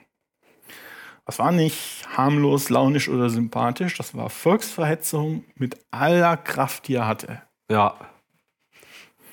Und weniger bekannt, aber damals mindestens genauso schädlich ist Luthers Hetze gegen die aufständischen Bauern. Es gab einen Bauernaufstand 1524 bis ja 1526 hinein. Da wehrten sich in weiten Teilen Deutschlands die Bauern aus, wie, wie man sagt, wirtschaftlicher Not und sozialem Elend heraus gegen die Tyrannei der Fürsten und die Privilegien des Adels und des Klerus. Die waren quasi sozialrevolutionär. Ne? Die wollten nicht eine Fürstenfamilie durch die andere ablösen, sondern was sie machen wollten, sie wollten das System ändern. Denen ging es dreckig. Und was er jetzt macht, er agitiert also systematisch in Büchern und Pamphleten gegen die Leute, deren zentrale Forderungen eigentlich die Einhaltung grundlegender Menschenrechte sind. Da gibt es die Artikel von Memmingen, die zwölf Artikel von Memmingen. Das sind Vorläufer der Erklärung der Menschenrechte. Das möge man mal nachschauen, wenn man mag. Da wird zum Beispiel gefordert, dass Sklaverei oder Leibeigenschaft verboten werden soll. Ja. Knebelsteuern auf ein erträgliches Maß reduziert werden sollen. Also nicht etwa abgeschafft, Mhm. sondern reduziert werden sollen. Dass jede Gemeinde das Recht haben soll, ihren Pfarrer zu wählen. Und wenn er sich wirklich schlecht benimmt, den auch abzusetzen. Mhm. Und im Gegensatz zu Luthers reformierter Kirche waren diese Forderungen also progressiv und fast schon vorrechtsstaatlich. Mhm. Die wussten nicht genau, wie sie das ausdrücken sollten. Und das war also auch noch reichlich äh, patschig, sage ich mal, oder tapsig. Aber was sie wollten, war eine Art Rechtsstaat. Für mich als Laien gibt es da gewisse, aber nicht ganz genaue Parallelen zum, äh, zur, zu der Zeit der Französischen Revolution, zu was die Französische Revolution ausgelöst hat nachher. Naja, Lu- Luther hatte keinerlei Verständnis äh, für die Nöte äh, dieser einfachen Leute, sondern war da in dieser Sache komplett auf der Seite der Obrigkeit, ähm, weil er deren Privilegien als Gott gegeben ansah. Ja. Da Mhm. konnten die sich benehmen, wie sie wollten. Äh, der, die Bauern, meinte Luther, mussten allesamt niedergemetzelt werden. Gibt es ein schönes Zitat, da sagt er, drum soll hier erschlagen, würgen und stechen, heimlich oder öffentlich, wer da kann und daran denken, dass es nichts Giftigeres, Schädlicheres, Teuflischeres sein kann als ein aufrührerischer Mensch. Und nochmal, Luther war bekannt und einflussreich. Die Worte hatten Gewicht. Ne? Komisch, dass der so, wann, ab wann wurde der denn so verklärt als dieser mutige Einzelkämpfer gegen einen bösen, eine böse Kirche? Als der deutsche Nationalismus aufkam im 19. Jahrhundert, ähm, wurde der als der, der große Deutsche, als Kristallisationsfigur des Deutschtums mit seinem wutschnaubenden, aber ehrlichen, sympathischen und so weiter. Der war also eine Symbolfigur des, für, für, die, für Deutschtum und nachher halt auch fürs Kaiserreich und für die Dings da, die Dingstars, die dann nach dem Kaiserreich kamen. Ich gehe mal hier so ein bisschen weiter vor. Ja. Ne? Also, äh, gut, der, Ba- der Bauernaufstand zum Schluss, nach zwei Jahren waren die Bauern tot, der Aufstand war gescheitert. Man sagt ungefähr 70.000 bis 75.000 Todesopfer. Und das ist ein Muster, nicht nur bei dem Bauernaufstand ist die evangelische Kirche auf Seiten der Kriegstreiber. Die evangelische Kirche hat durch alle Zeiten, zu allen Zeiten ihrer Existenz deutsche Waffen und deutsche Soldaten gesegnet. Und das passt auch, die Hand, die ein Schwert im Krieg führt, ist laut, ist laut Luther, da sagt er, die Hand ist nicht, nicht mehr Menschenhand, sondern Gottes Hand. Und nicht der Mensch, sondern Gott hänget, rädert, enthäupt, würget und krieget. Das sind alles seine Werke und seine Gerichte. Versteht ihr? Das ist, der Krieg ist heilig. Ja, das ist äh, der Heilige Krieg. Ja. Jetzt stellt man sich die Frage, vielleicht muss man das in dem, wenn man das so hört, wenn man darüber nachdenkt, gar nicht mehr, warum ist Luthers Reformation eigentlich so erfolgreich, insbesondere in Adels- und Fürstenkreisen, während andere Versuche an der katholischen Lehre zu reformieren eigentlich gescheitert sind vorher. Und meines Erachtens ist ein wichtiger Punkt, dass also Kirchengründer Luther von den Mitchristen eine ganz, ganz strikte Obrigkeitsgläubigkeit fordert. Der hat die Landesfürsten zu Bischöfen ernannt. Zuerst zu Notbischöfen und dann zum höchsten Bischof Summus Episcopus. Der hat also die bestehende Architektur der Kirche genommen und hat einfach die in einer gewissen Höhe abgeschnitten und den Landesherrn an die Spitze gesetzt. Und wenn der, Pür- wenn der Fürst eigentlich katholisch war, das war den Protestanten egal.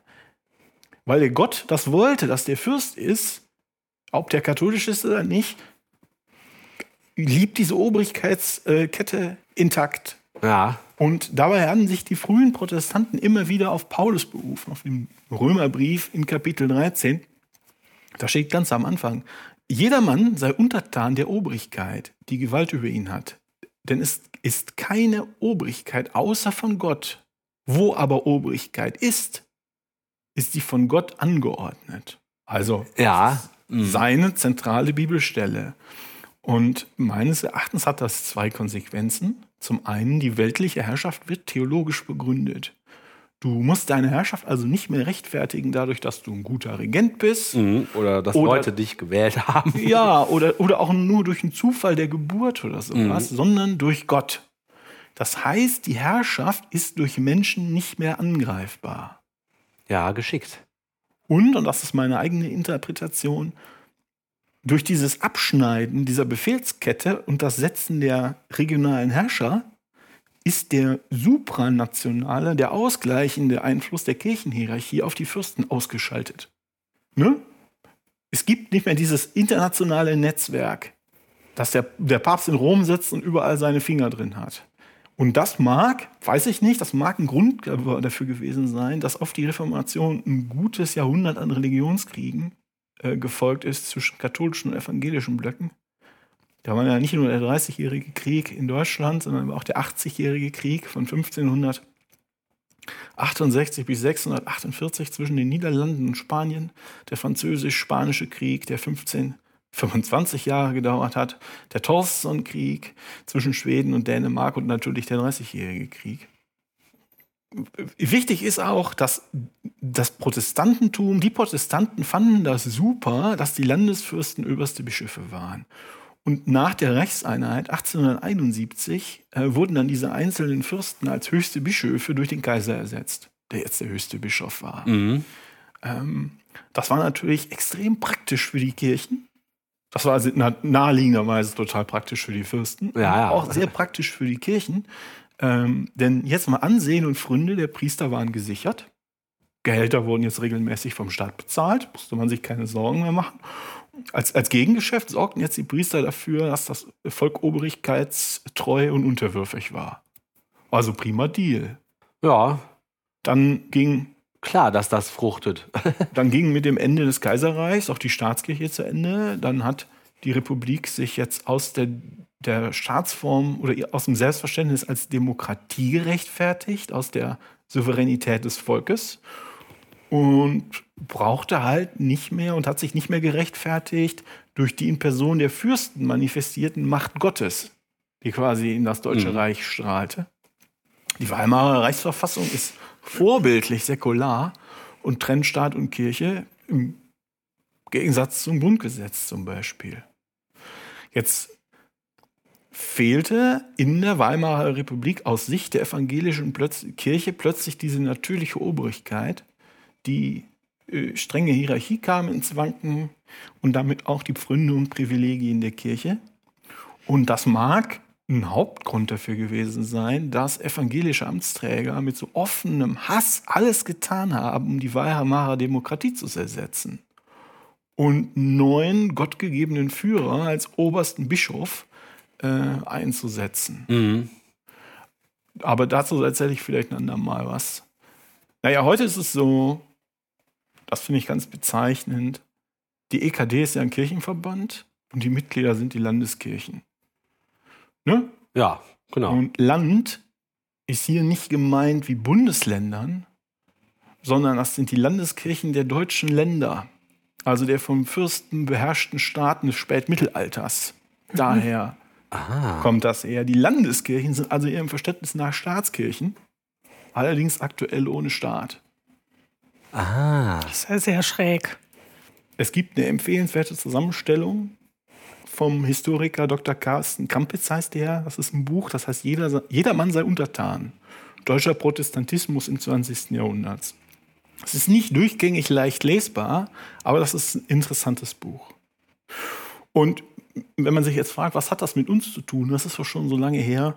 Ich glaube, das aktuelle Problem mit dieser Feierei ist, dass durch diese staatlich, dieses staatliche und kirchliche Arm in Arm liegen und abfeiern von Martin Luther werden Volksverhetzer salonfähig gemacht in der aktuellen politischen Lage.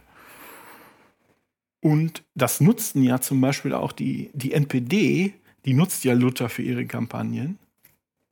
Ja, ja. Ne? Ja, weil der so schön viel Judenhass auch hat, ne? Und es gibt Neonazis, die sich hinter Luther als Galionsfigur äh, versammeln. Ja, es sollte einem zu denken geben, aber tut es nicht. Wir hatten ja mal, das ist jetzt schon ein Jahr her, hatten wir mal einen Blogpost gemacht mit so, der so ein bisschen zeigen sollte, was der Luther für ein Typ war, auch mit seinen Aussprüchen. mhm. Ähm, und da hatten sich im Laufe der Zeit ähm, ungefähr 130 Kommentare gesammelt zu darunter. Von denen habe ich aber nur knapp die Hälfte freigegeben. Warum? Ich hatte keinen Bock, wirklich neonazistische Scheiße auf unserer Internetseite zu sehen. Ja, da genau. haben sich also wirklich ähm, wirklich Leute angesammelt, die also dem Luther in dieser, so, so einen brauchen wir heute, endlich einer, der es ihnen zeigt. Der hatte ja auch einen, ähm, der war ja auch Frauenhasser. Das ist natürlich aus irgendwelchen Tiefen des Internets, das fand man auch super. Ne? Aber was du jetzt hier alles dargelegt hast, ist, äh, ist an sich natürlich auch super interessant, aber ist, ich finde es auch nochmal deshalb speziell interessant mit diesem ganzen Jubiläum im Zusammenhang, weil zum Beispiel ein Punkt bei dieser Diskussionsrunde vom MDR, die ich da im Fernsehen gesehen habe, war, der mich total gestört hat, war, dass irgendwann der Moderator zu dem einzigen Luther-Kritiker, der da eingeladen war, gesagt hat, so, und jetzt ist übrigens hier Schluss mit Luther-Kritik. so. Und dann hat die evangelische Frau gesagt, ja genau, weil wir feiern ja auch nicht nur Luther, sondern die Reformation insgesamt. Ähm, und erstes fand ich natürlich total daneben, dass äh, so dem Typ das Wort verboten wird. Dann wird gesagt, okay, wir haben jetzt genug Luther kritisiert, fertig aus. Aber das zeigt ja auch, dass selbst der Hinweis, ja, wir, wir feiern ja auch die Reformation als Gesamtding.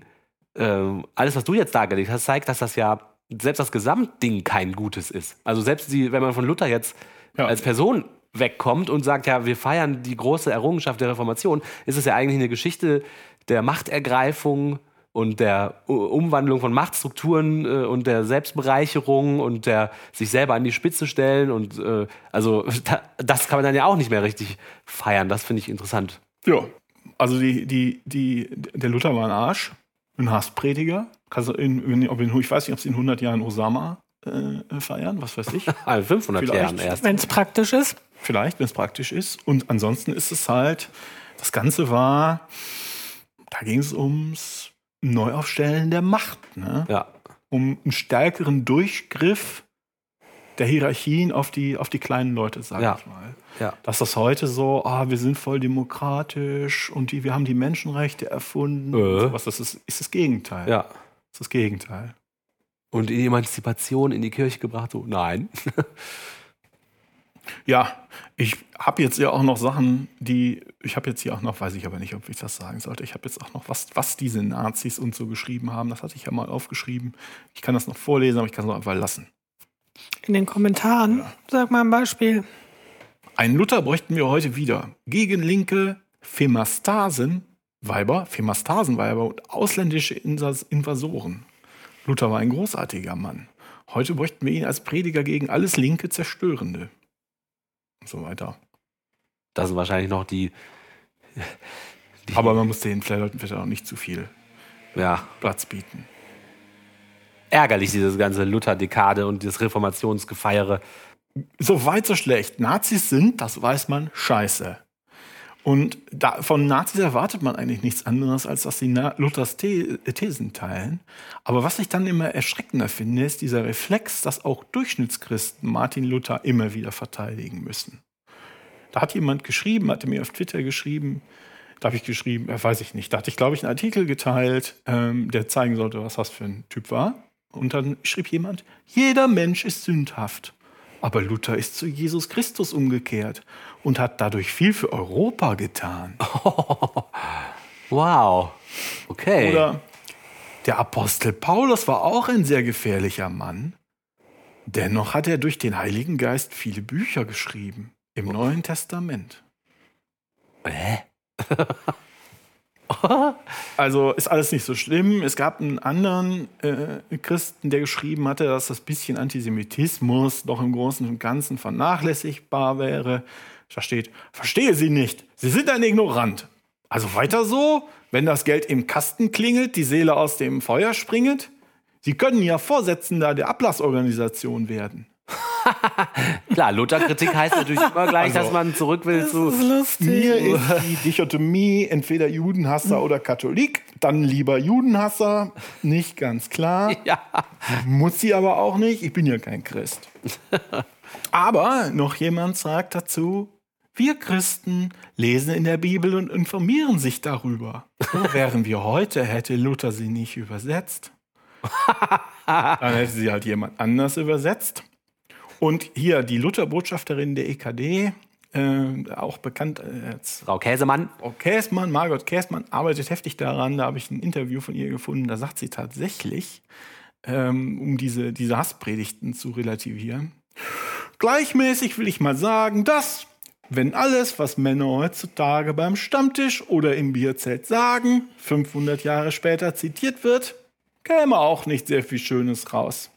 So, Frau Käßmann. Stark relativierend. Die Männer am Stammtisch werden aber auch nicht quer durch die Medien und mit 250 Millionen Euro Steuermitteln jahrelang gefeiert. Und es wird sich auch nicht irgendwelche Lügengeschichten über die ausgedacht, die total heroisierend von irgendwelchen Thesenanschlägen handeln und von irgendwelchen tollen Geschichten, die nie passiert sind. Ja. Und zum Abschluss vielleicht noch ein Klassiker, hat jemand drunter geschrieben. Funktioniert immer beim Abschü- Abschütteln unangenehmer Tatsachen. Prüfet alles und das Gute behaltet. War ja schließlich nicht alles schlecht. Ah, ja, nicht alles. nicht? Ja, boah. Ärgerlich. Reformationsfeierei. Ich habe Ja. fertig.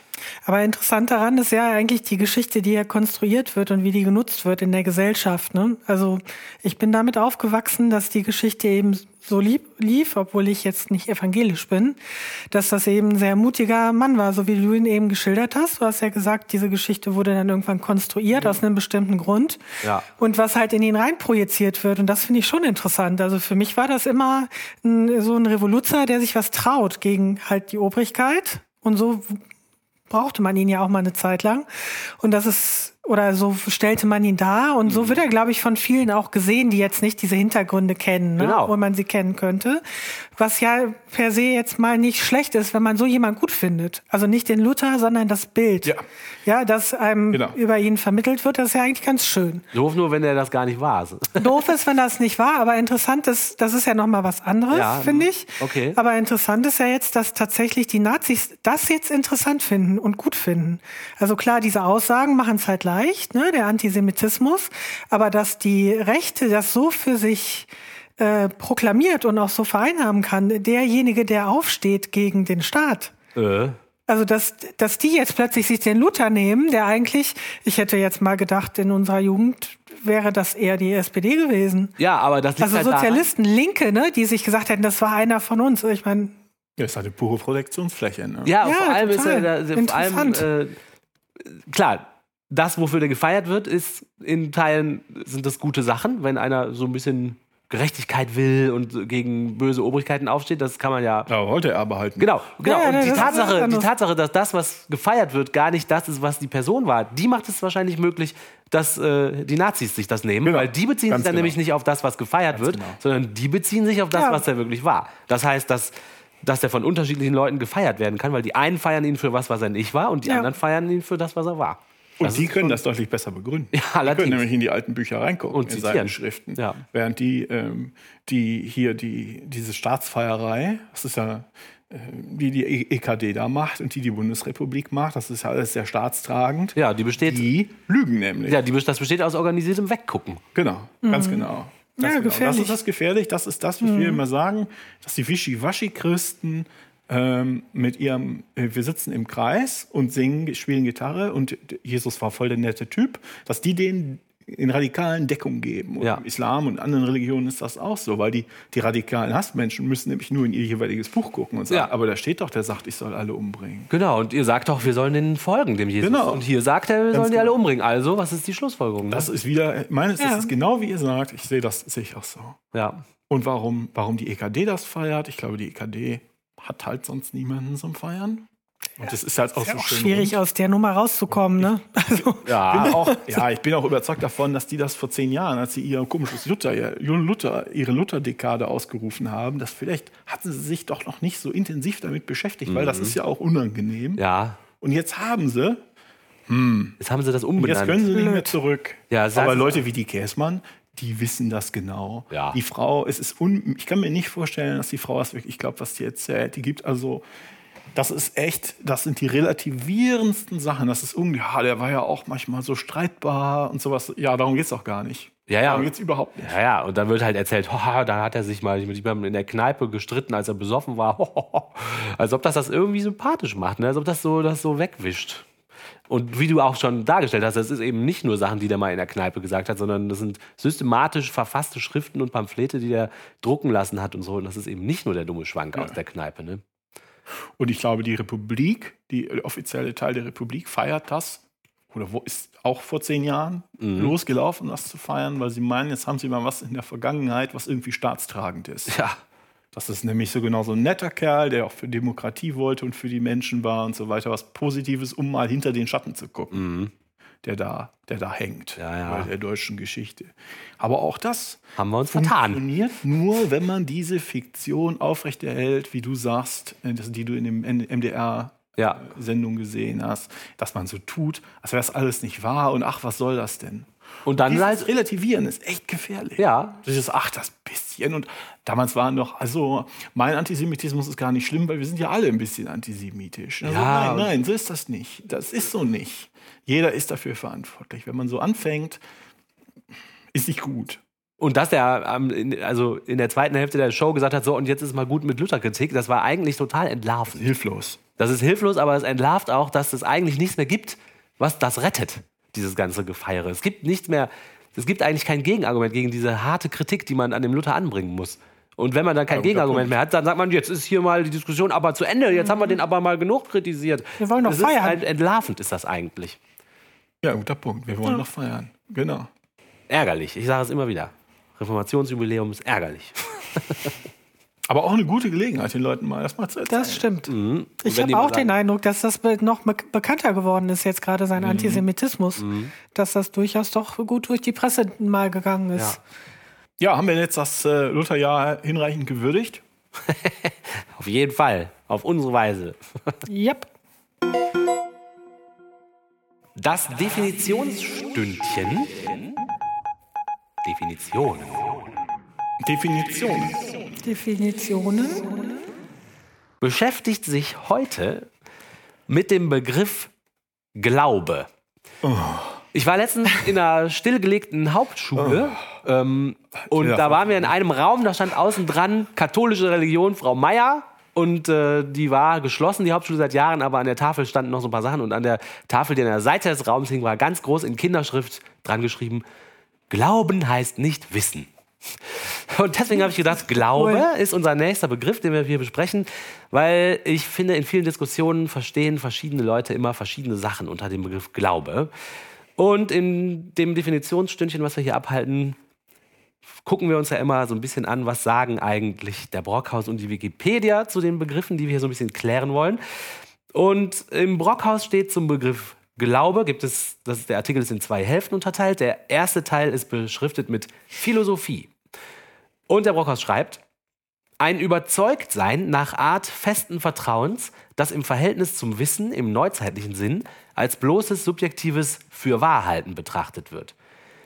In der Philosophie Platons wird der Glaube als höchste Stufe der Erkenntnis der sichtbaren Dinge angesehen, wobei jedoch erst die Einsicht das Wissen um die höheren unsichtbaren Dinge ermöglicht. Aristoteles hat den Glauben als mittlere Erkenntnisstufe zwischen bloßer Meinung und wissender Einsicht betrachtet. So, also es gibt jetzt ansch- anscheinend äh, verschiedene mh, Definitionen in der Antike äh, für den Begriff Glauben und der Brockhaus schreibt jetzt weiter. Die in der antiken Philosophie vollzogene Unterordnung des Glaubens unter das Höhere, Einsicht in transzendente Gegebenheiten vermittelnde Erkennen, hat in der die abendländische Geistesgeschichte mitprägenden Auseinandersetzung zwischen Glauben und Wissen zwei wesentliche Folgen gehabt. Also, die sagen, dass die alten antiken Meinungen über den Begriff des Glaubens bis heute Folgen haben dafür, was wir unter Glauben und Wissen verstehen. Und zwar schreibt der Brockhaus jetzt nämlich weiter.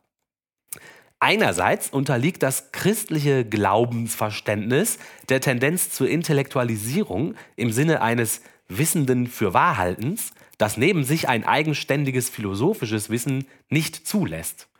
Andererseits behauptet sich die philosophische Überzeugung von einem zunächst metaphysisch, dann aber mehr und mehr empirisch bezogenen Wissen, das dem Glauben den Anspruch auf begründete Gewissheit bestreitet. Also der Begriff Glaube scheint immer diskutiert zu werden, ähm, ganz nah neben dem Begriff des Wissen. Ne? Also das scheint so ein Wortpaar zu sein, was zusammen wichtig ist. In der Philosophie zumindest. Ja, und der zweite Abschnitt im Brockhaus ist, wie gesagt, mit Theologie beschriftet. Und da schreibt er, auf Gott gerichtetes, festes und überzeugtes Vertrauen. Ausdruck der Beziehung des Menschen zu Gott oder dem Göttlichen, die als Grundelement des religiösen Lebens für die Existenz des religiösen Menschen schlechthin entscheidend ist. Das deutsche Wort Glaube hat vorchristliche Wurzeln im Bedeutungsumkreis von gern haben, vertrauen, sich auf jemanden verlassen. Ist jedoch entscheidend durch die christliche Missionssprache geprägt worden. Hier hatte es die Bedeutungsimplikate von sich auf Gott verlassenem Vertrauen und überzeugt sein von der Heilsoffenbarung Gottes in Jesus Christus. Also in der Theologie ist Glaube anscheinend für den Brockhaus, wenn man dem Brockhaus jetzt Glauben schenkt, ist der, ist der klassische Glaubensbegriff. Ne? Ich glaube an Gott, ich vertraue, dass es den gibt, ich vertraue auf ihn, ich vertraue darauf, dass der sich selber bewiesen hat, der Gott. Ich habe mit meiner, in meiner Rumstreiterei mit Religiösen, also das stimmt alles, was da steht, aber das wissen die nicht. Äh, was das im Brockhaus steht, sondern es gibt, es gibt zwei grundsätzliche und sehr verschiedene Bedeutungen des Wortes Glauben. Das eine ist, ich vermute was. Das ist ein anderes Wort für vermuten. Ich vermute, dass mein Schwein pfeift, zum Beispiel. Ja, ich vermute, dass es morgen regnet. Ich vermute, dass es morgen regnet. ähm, weil ich heute aus dem Fenster geguckt habe und es Regenwolken gibt oder so. Ja, mhm. Ich glaube, ich werde zu spät sein. Dann ist es eine Vermutung. genau, mhm, genau. Zum anderen, und das ist völlig verschieden davon, ist religiöser Glaube.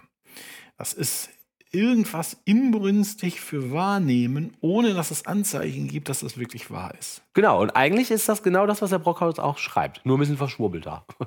Gut, prima. Und jetzt muss man aufpassen, dass die in der Diskussion nicht die beiden, es ist, im Englischen gibt es Belief und Faith. Belief ist Alltags, Alltagsglaube, sage ich mal. Ich, ich Vermutung, glaube, ne? Ich, genau. Und Faith ist äh, religiöser Glaube. Das Inbrünstige für Wahrhalten, obwohl es überhaupt keinen Genau. Grund gibt. Sich sicher sein ohne Gründe, ja. Mhm. Und dann kommen nämlich so Sachen dabei rum, wie jeder zweite Artikel über Atheisten, den wir irgendwo in der Regionalzeitung lesen, nämlich auch Atheisten glauben, nämlich an die Religion, dass es keinen Gott gibt. Ja, ja, genau. Mhm.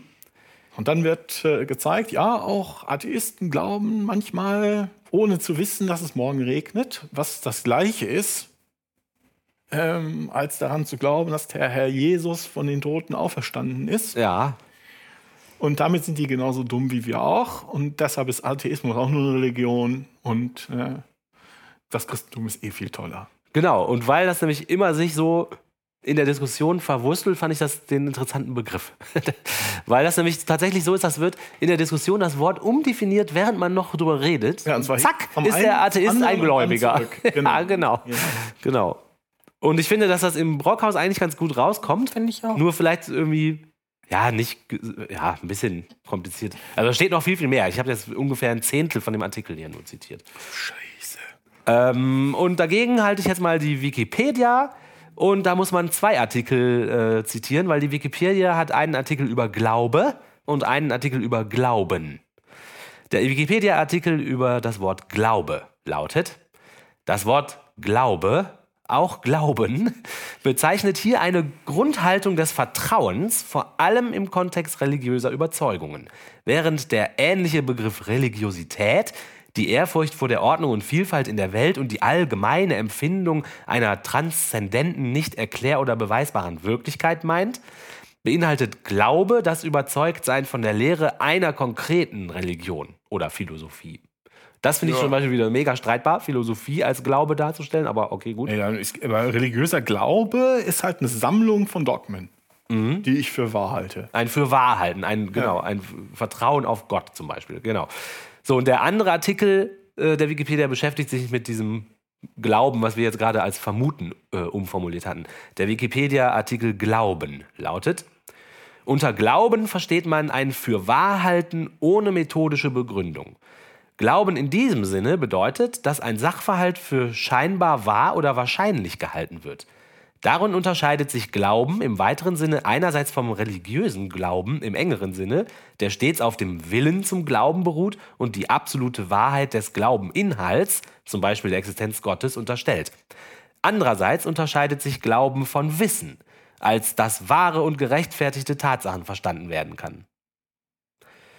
Glauben in alltäg im alltäglichen Sprachgebrauch ist also eine Vermutung oder Hypothese, welche die Wahrheit des vermuteten Sachverhalts zwar annimmt, aber zugleich die Möglichkeit einer Widerlegung offen lässt, falls sich die Vermutung durch Tatsachen oder neue Erkenntnisse als ungerechtfertigt herausstellen sollte. Das Verb glauben kann jedoch in unterschiedlichen Zusammenhängen unterschiedlich verwendet werden, etwa in Bezug auf Personen, in der Bedeutung von jemandem Vertrauen oder auch in juristischen Kontexten. Und genau da liegt die Schwierigkeit, denke ich, dass es halt das gleiche Wort ist und die Leute verschiedene Sachen damit. Die Leute können sich wie immer nicht vorstellen, dass ein Begriff mehrere Bedeutungen haben kann. Oder sie nützen es mit Absicht aus. Ne? Ja. ja, vielleicht. Dann habe ich noch äh, der Vollständigkeit halber eine Passage aus dem Buch von Paul Boghossian rausgesucht, was ich ja schon mal in aller Länge besprochen hatte auf diesem Podcast, weil der ganz am Anfang äh, sagt, wir möchten mal ein paar Begriffe klären, damit uns dieser Fehler nicht unterläuft, damit wir wissen, worüber wir hier eigentlich reden. Und da schreibt er über das Wort Meinung. Und ich habe gedacht, ich glaube, der meint mit Meinung sowas ähnliches wie Glaube. Deswegen habe ich es jetzt mal hier, ich zitiere es einfach mal. Der schreibt, eine Meinung ist ein besonderer mentaler Zustand. Fragen wir genauer, was für ein mentaler Zustand das ist, stellen wir fest, dass sich das nicht so leicht sagen lässt. Das ist doch schon mal sehr unkonkret. Genau. Okay. Aber deswegen glaube ich, dass der das, dass der mit dem Wort Meinung meint er das Wort, meint er auch, könnte man auch das Wort Glauben. Im, naja, aber wir schreiben weiter. äh, was ist also eine Meinung? Jede Meinung muss einen propositionalen Gehalt haben. Also es muss irgendeine Aussage treffen, irgendeinen Inhalt. Ne? Jede Meinung kann für wahr oder falsch gehalten werden. Und jede Meinung kann als berechtigt, begründet oder unberechtigt, unbegründet beurteilt werden. Das sind also die drei Kriterien, die für ihn eine Meinung ausmachen. Und ich finde, das, ist, das kann man ganz gut auf Glauben übertragen. Oder zumindest auf das Wort Vermutung. Ne? Und er formuliert dann so einen, ja, so einen Satz, was für ihn Wissen bedeutet. Wissen, ein Denker S weiß genau dann, dass P, wenn erstens S P für wahr hält, zweitens S berechtigt ist, P für wahr zu halten und drittens P wahr ist. Will also sagen, wie kann man also unterscheiden zwischen Glauben und Wissen? Also ich habe halt eine Vermutung und die muss ich aber, die kann ich nicht einfach so haben, sondern die muss ich irgendwie begründen können. Es muss also irgendwas geben, worauf sich die Vermutung stützt. Sonst ist es keine richtig coole Vermutung, sonst ist es einfach nur irgendwas. Ähm, und dann muss ich halt noch zeigen, dass das wahr ist und danach wird dann äh, eine Meinung zu Wissen. Das ist für mich so der Übergang zu, von Glauben zu Wissen oder so. Ja, okay. Ich finde eine Meinung, eine unbegründete Meinung ist keine Meinung. Genau, das sagt er ja Meinung auch ist nicht eine Idee. Genau, das sagt er ja auch hier. Wenn ich sage, gelb ist größer als vier, ist das ja keine Meinung. Genau. Das würde zum Beispiel dem Grundsatz widersprechen, jede Meinung muss einen propositionalen Gehalt haben, für wahr oder falsch gehalten werden können und berechtigt oder unberechtigt beurteilt werden können. Naja, vielleicht ist es auch ein bisschen Okay. zu abstrakt. Ich fand aber irgendwie ganz lustig, für mich stellt das so ein bisschen den Übergang zwischen. Ja, aber wenn du das versuchst, den Christen zu erklären, Das ist kompliziert. Ja, okay. Ja, Wissen, Ja. Wissen wird da deutlich, ne? Also, ja, Wissen im Gegensatz zu Meinung oder Glauben oder so. Oder Vermutung, ne? Mhm. Oder Vermutung. Mhm. Aber dieser religiöse Glaube, der dann als diese besondere Beziehung zu Gott dargestellt wird, das kann man damit wahrscheinlich etwas schwieriger adressieren. Nee, genau, das kann man, glaube ich, gar nicht Mhm. adressieren. Ja, stimmt. Stimmt. Da sind wir schon auch vielleicht mehr bei dem Wort Wissen als bei dem Wort Glauben, ja. Also, ich finde, es reicht nicht zu sagen, ja, ich glaube aber daran. aber beim Glauben an Gott scheint das den Leuten zu reichen als Erklärung, ja. Warum glaubst du an Gott? Ja, ich glaube halt dran. Okay, fertig. und alle anderen müssen unbedingt mitmachen. Alle anderen müssen mitmachen und ich, der darf das auch nicht weiter hinterfragen, weil sonst bist du unverschämt. Ja, aber da dürfen wir jetzt ja auch nicht das Wort. Das sind ja, also wenn die da an Gott glauben, dann glauben die halt an Gott, ne? Also Ja. es, es könnte auch ein anderes Wort sein. Ja, es müsste für religiösen Glauben. Ich, Eigentlich ein anderes Wort mir geben. lieber, mir, ich würde mir wünschen, dass das ein eigenes Wort dafür Ja, das wäre, das würde es auseinander, weil ich glaube, dass wir da auch durcheinander kommen. Eben Ja, kann dieses, sein. Äh? Ne? Also selbst wenn man wahrscheinlich, wenn man sogar beweisen könnte, dass es Gott nicht gibt, könnte es sein, dass die trotzdem noch weiter glauben. Das kann man ja. Ja, und es ist ja auch Ja. umgekehrt so, wenn man beweisen könnte, dass es Gott gibt, müssten sie nicht mehr glauben. Dann wüssten sie es. Dann würden sie Ja. das Glauben gar nicht mehr hochhalten. Ja, aber das ist die Frage. Wenn es, wenn es die Beziehung definiert, würden sie immer noch glauben. Es wäre nur nicht mehr der Glaube, wie es in dem zwei, mit der zweiten Bedeutung. Ja. Ja, muss man nämlich ganz schön Nicht mehr aufpassen. für wahr halten ohne Belege, sondern dann würden sie die Belege dankend annehmen, würden alles, was sie vorher gesagt haben, nämlich dass Glauben ohne Beleg, für Wahrheiten ohne Belege eigentlich eine Tugend ist, würden sie dann über den Jordan schmeißen. So, Glauben selbst ist wertvoll. Ja, ja. Würden sie dann nicht mehr, weil sie sagen, ja, guck mal, da ist er doch wieder, es geht ja wieder spazieren hier. Ne? Da macht er jeden Sonntag. Ähm, dann brauchst du auch nicht mehr glauben und dann ist das mit dem Glauben auch gar nicht mehr so wichtig. Ja, aber du würdest trotzdem sagen, du glaubst an den, auch wenn der da laufen würde. Ja, weil Wissen eine Untermenge von Glauben ist. Ach so, meinst du? Ich dachte eher, weil Glauben ein anderes Wort Glauben. ist. Also Ja, stimmt eigentlich. ich glaube an den. Also ich muss ja auch irgendwie glauben, ich habe Vertrauen in den. Das ist mein Gott. Und so. Also es ist nicht ein einfach. Wort. Es ist Ja, nicht ich glaube auch. Man braucht wirklich eigentlich ein anderes Wort, weil das Tür und Tor öffnet. Das wäre das. Manipulationen. Ich, äh, ich schlage vor, wir benutzen das Wort Strutze. Ja, ich hätte, ich hätte auch an sowas gedacht. Strutze an Gott. Ja. Das finde ich gut. Da kommt es zu keiner Verwechslungsgefahr mehr. Mhm. Finde ich auch gut. Ja, cool. Wir haben ein neues Wort erfunden. Müssen wir mit dem Duden mal telefonieren. Strutz. Mit dem Duden und mit dem Brockhaus telefonieren wir Frau morgen. Käsmann. Wir sollen das nicht mehr verwechseln. Genau. Es gibt das Verb schon. Strutzen, strutzt, gestrutzt. Und was heißt es? Seltenes Verb. Nein, warte mal. Ich muss erst gucken. Immerhin, selten. In dünnem, starkem Strahl hervorspritzen lassen.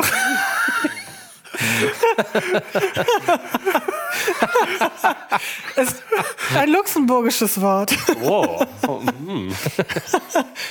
ja. Strutzen, Strutz, Strutzen, Strutz, Strutzen. Pikante Wahrheiten werden hier offenbart auf unserer Sendung. Wieso das? Oliver, Ja, ja, nein. Nein, das kann man glauben oder nicht. bestrutzen. Gibt's auch. Also wenn ich im Garten mit so einem Hochdruckreiniger die Terrassen bestrutze. Ja. Ja, na gut. Hörer beschimpfen Podcaster. Was? Kommentare, Ah Kommentare. ja, Kommentare, Kommentare, Kommentare, kommentieren. Kommentare, kommentieren. Weil wir uns wünschen, dass dieser Podcast auch Teil eines Dialogs ist, fordern wir euch ja immer wieder auf, uns Kommentare zu hinterlassen und uns Antworten zu geben und uns auf Sachen hinzuweisen. Und Und uns steht frei, das dann zu ignorieren. manchmal allerdings ignorieren wir es nicht, sondern lesen es durch und sprechen darüber in der Sendung. Ein Spiegel im Spiegel, im Spiegel, im Spiegel, im Spiegel. Genau, also ähm, zum letzten, zu der letzten Podcast-Folge, da hat sich eine riesige Diskussion um irgendwelche Dinge entsponnen und ich nehme einen winzigen Teil raus, den ich interessant fand. Und zwar schreibt der Herr oder Frau Lusch, also da ging es darum, ob man an Gott glaubt oder nicht oder was. Und der behauptet, Manche Leute glauben an Gott, manche behaupten zu wissen, dass es einen Gott gibt. Manche glauben nicht an Gott, manche behaupten zu wissen, dass es keinen Gott gibt. Die Mittelposition, keine Ahnung, ist mir egal, scheint leer zu sein. das fand ich interessant. Also der behauptet, man kann nicht keine Meinung dazu haben, ob es Gott gibt oder nicht. Das fand ich interessant, weil Also die Person Wie kommt man da sucht drauf? sich einen religionskritischen Blog und diskutiert mit religionskritischen Leuten in den Kommentaren und wundert sich dann darüber, dass keiner von denen keine Meinung zu Gott hat. Ja, der hat Streit, aber ich habe den Post so verstanden, dass er sogar bestreitet, dass ich glaube, der sagt, kein Mensch kann keine Position in dieser Frage einnehmen. Also ich glaube, der behauptet, es ist grundsätzlich nicht möglich, zu der Frage, gibt es Gott oder nicht, keine Position zu beziehen. Das fand ich irgendwie. Aber es gibt ja die Agnostiker, die sagen doch genau das. Ja, eben. Und es gibt so viele Leute, die das einfach nicht interessiert. Ja, die ist mir egal. Ja, also. Die allermeisten Leute interessiert das einfach überhaupt nicht. Das gibt's auch, In dem äh, religionskritischen Blog. Natürlich haben wir dazu eine Meinung. Ja, ja, Sonst ja. wären wir nicht da. Richtig. Da gibt es halt viele Religionskritiker. Ja, oder auch ein paar äh, religiöse Leute, die ihre Oder Ansichten das. verteidigen. Aber glaube, niemand, das ist so ein bisschen wie bei dem letzten Kirchentag, als sie gerne mit jemandem reden wollten, explizit mit jemandem reden wollten, der sich nicht für Religion Ja. interessiert, aber sie haben keinen gefunden. Ja. Weil die nämlich nicht zum Kirchentag kommen. Und dann haben sie einen leeren Stuhl auf die Bühne gestellt. Genau. Ne? Das ist die Geschichte. Und das ist, ex das ist so exakt dasselbe. Sie setzt sich dahin mitten zwischen all die Kirchenkritiker und Christen, die sich also argumentativ in den Haaren liegen und sagt, ich glaube, es gibt überhaupt niemanden, der sich dafür nicht interessiert. Ja. Das ist halt sehr, sehr beschränkt. Ja. Dann habe ich noch einen Kommentar rausgesucht, den wir auf YouTube bekommen haben und wie ich schon mal gesagt habe, auf Das ist YouTube- eigentlich, jetzt wo ich drüber nachdenke, auch die 50.000. Version von Atheisten gibt's ja gar nicht. Stimmt, scheiße recht. Atheisten gibt es damit nicht. Nur Gottesleugner, böse Gottesleugner. Macht ja nichts. Also der nächste Kommentar kommt von YouTube. Da, hat, äh, da haben wir ein Video hochgeladen zu Werner Gitt, der da versucht hat, irgendwie zu beweisen, dass das Christentum stimmt. Und wir haben in unserem Video gezeigt, dass, das, dass wir finden, es ist ihm nicht gelungen. Und auf YouTube kriegen wir wirklich die lustigsten Kommentare. Und hier hat also der User oder die Userin CBDrums34 geschrieben. Alle Materie, Zeit und Raum basieren auf Quantenphysik. Die Materie wird zusammengehalten aufgrund von Quantenverschränkung. Das heißt, es gibt Teilchen, die für immer zusammengehören, selbst wenn sie sich beide am anderen Ende des Universums befinden. Die kleinste Einheit, aus der diese Materie besteht, ist das Lichtquant, welches sich im Vakuum mit x-facher Lichtgeschwindigkeit ausbreiten könnte. X, bla bla bla bla bla. Dann erzählt er total lange, wie das alles funktioniert. Und sagt dann, Die gesamte Physik und Mathematik, die ihr in der Schule rechnet, liefert in sich schlüssige Ergebnisse. Dies ist nur deshalb möglich, weil die Materie, Zeit und Raum auf die Quantenphysik basieren. Nur deshalb. Die Teilchenverschränkung ist als hochintelligent zu betrachten.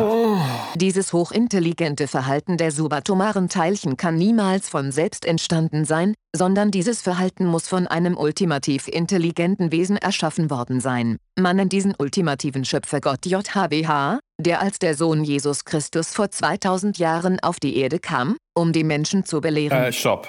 Okay. Okay. Schön, ne? Also, alles, Zeitraum und so weiter basiert auf Quantenphysik und die Quantenphysik hat der Gott gemacht, ja? ja, weil die ist so intelligent, Okay. dass äh, Gott kann- das, das kann haben muss. nicht. Worauf basiert dann der Gott? Sein. Ja, und das ist vor allem der, der, alte, der alte Trick, das verstehe ich nicht. Das muss von Gott sein. Das Ja, aber der- das ist doch, das, das erzeugt doch einen Regress. total. Nichts ohne Quantenphysik. Gott hat die Quantenphysik gemacht. Also, Ja, aber Gott braucht man beruht ja nicht machen. Das ist ja Gott. Ja, vor allem ist das, das ist halt Ja. okay, es gibt da irgendwas, was ich nicht verstehe. Special Ja, Reading. Und das ist dann Gott. Und vor allem, anstatt sich damit zu beschäftigen, rauszukriegen, warum so, so du, das und das so und so ist, also zum Beispiel den wissenschaftlichen Ansatz zu gehen, stattdessen sagt er, ja, ich verstehe es nicht, gut, dann muss es halt von Gott sein. Ja, der fängt dann ja auch von Jesus Christus an und fängt an zu predigen, dass der auf die Erde kam, um die Menschen zu belehren. Ja, Aber nicht über Quantenphysik, oder habe ich da irgendwas übersehen? Ich sage euch, ihr könnt euch 100% darauf verlassen, dass die Heilige Schrift tatsächlich das Buch der Bücher ist. Ja, der glaubt halt, da kann man jetzt nichts ändern. der glaubt halt, der, ja, kann man wahrscheinlich wirklich nichts. Zeitnah jetzt nicht. nee.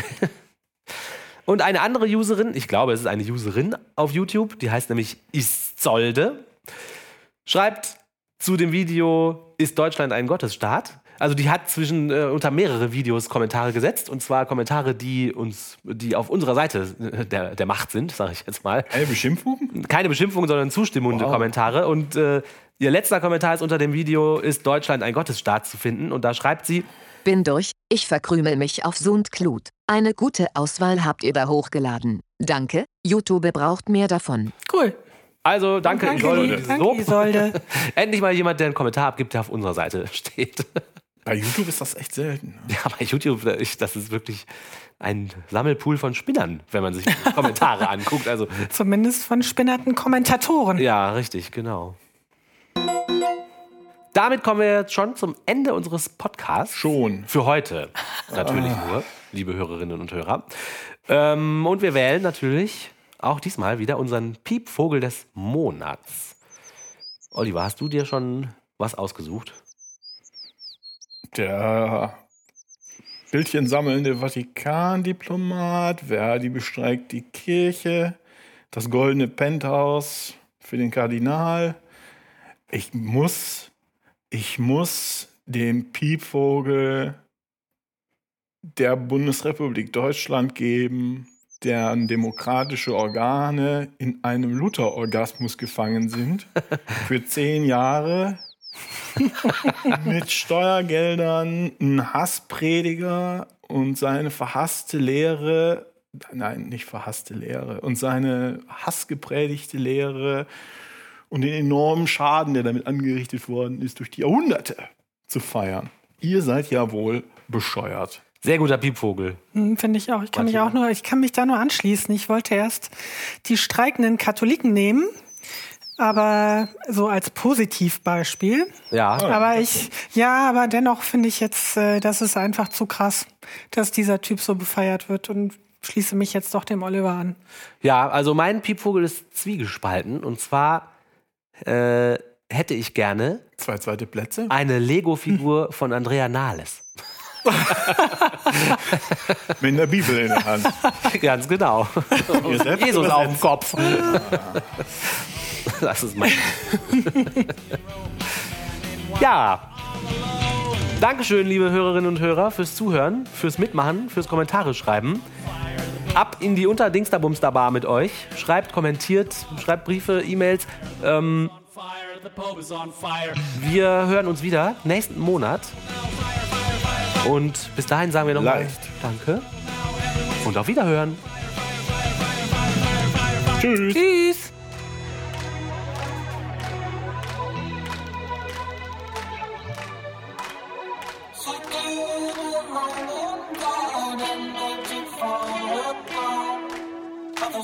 Smoking on that offense, but I'm a man.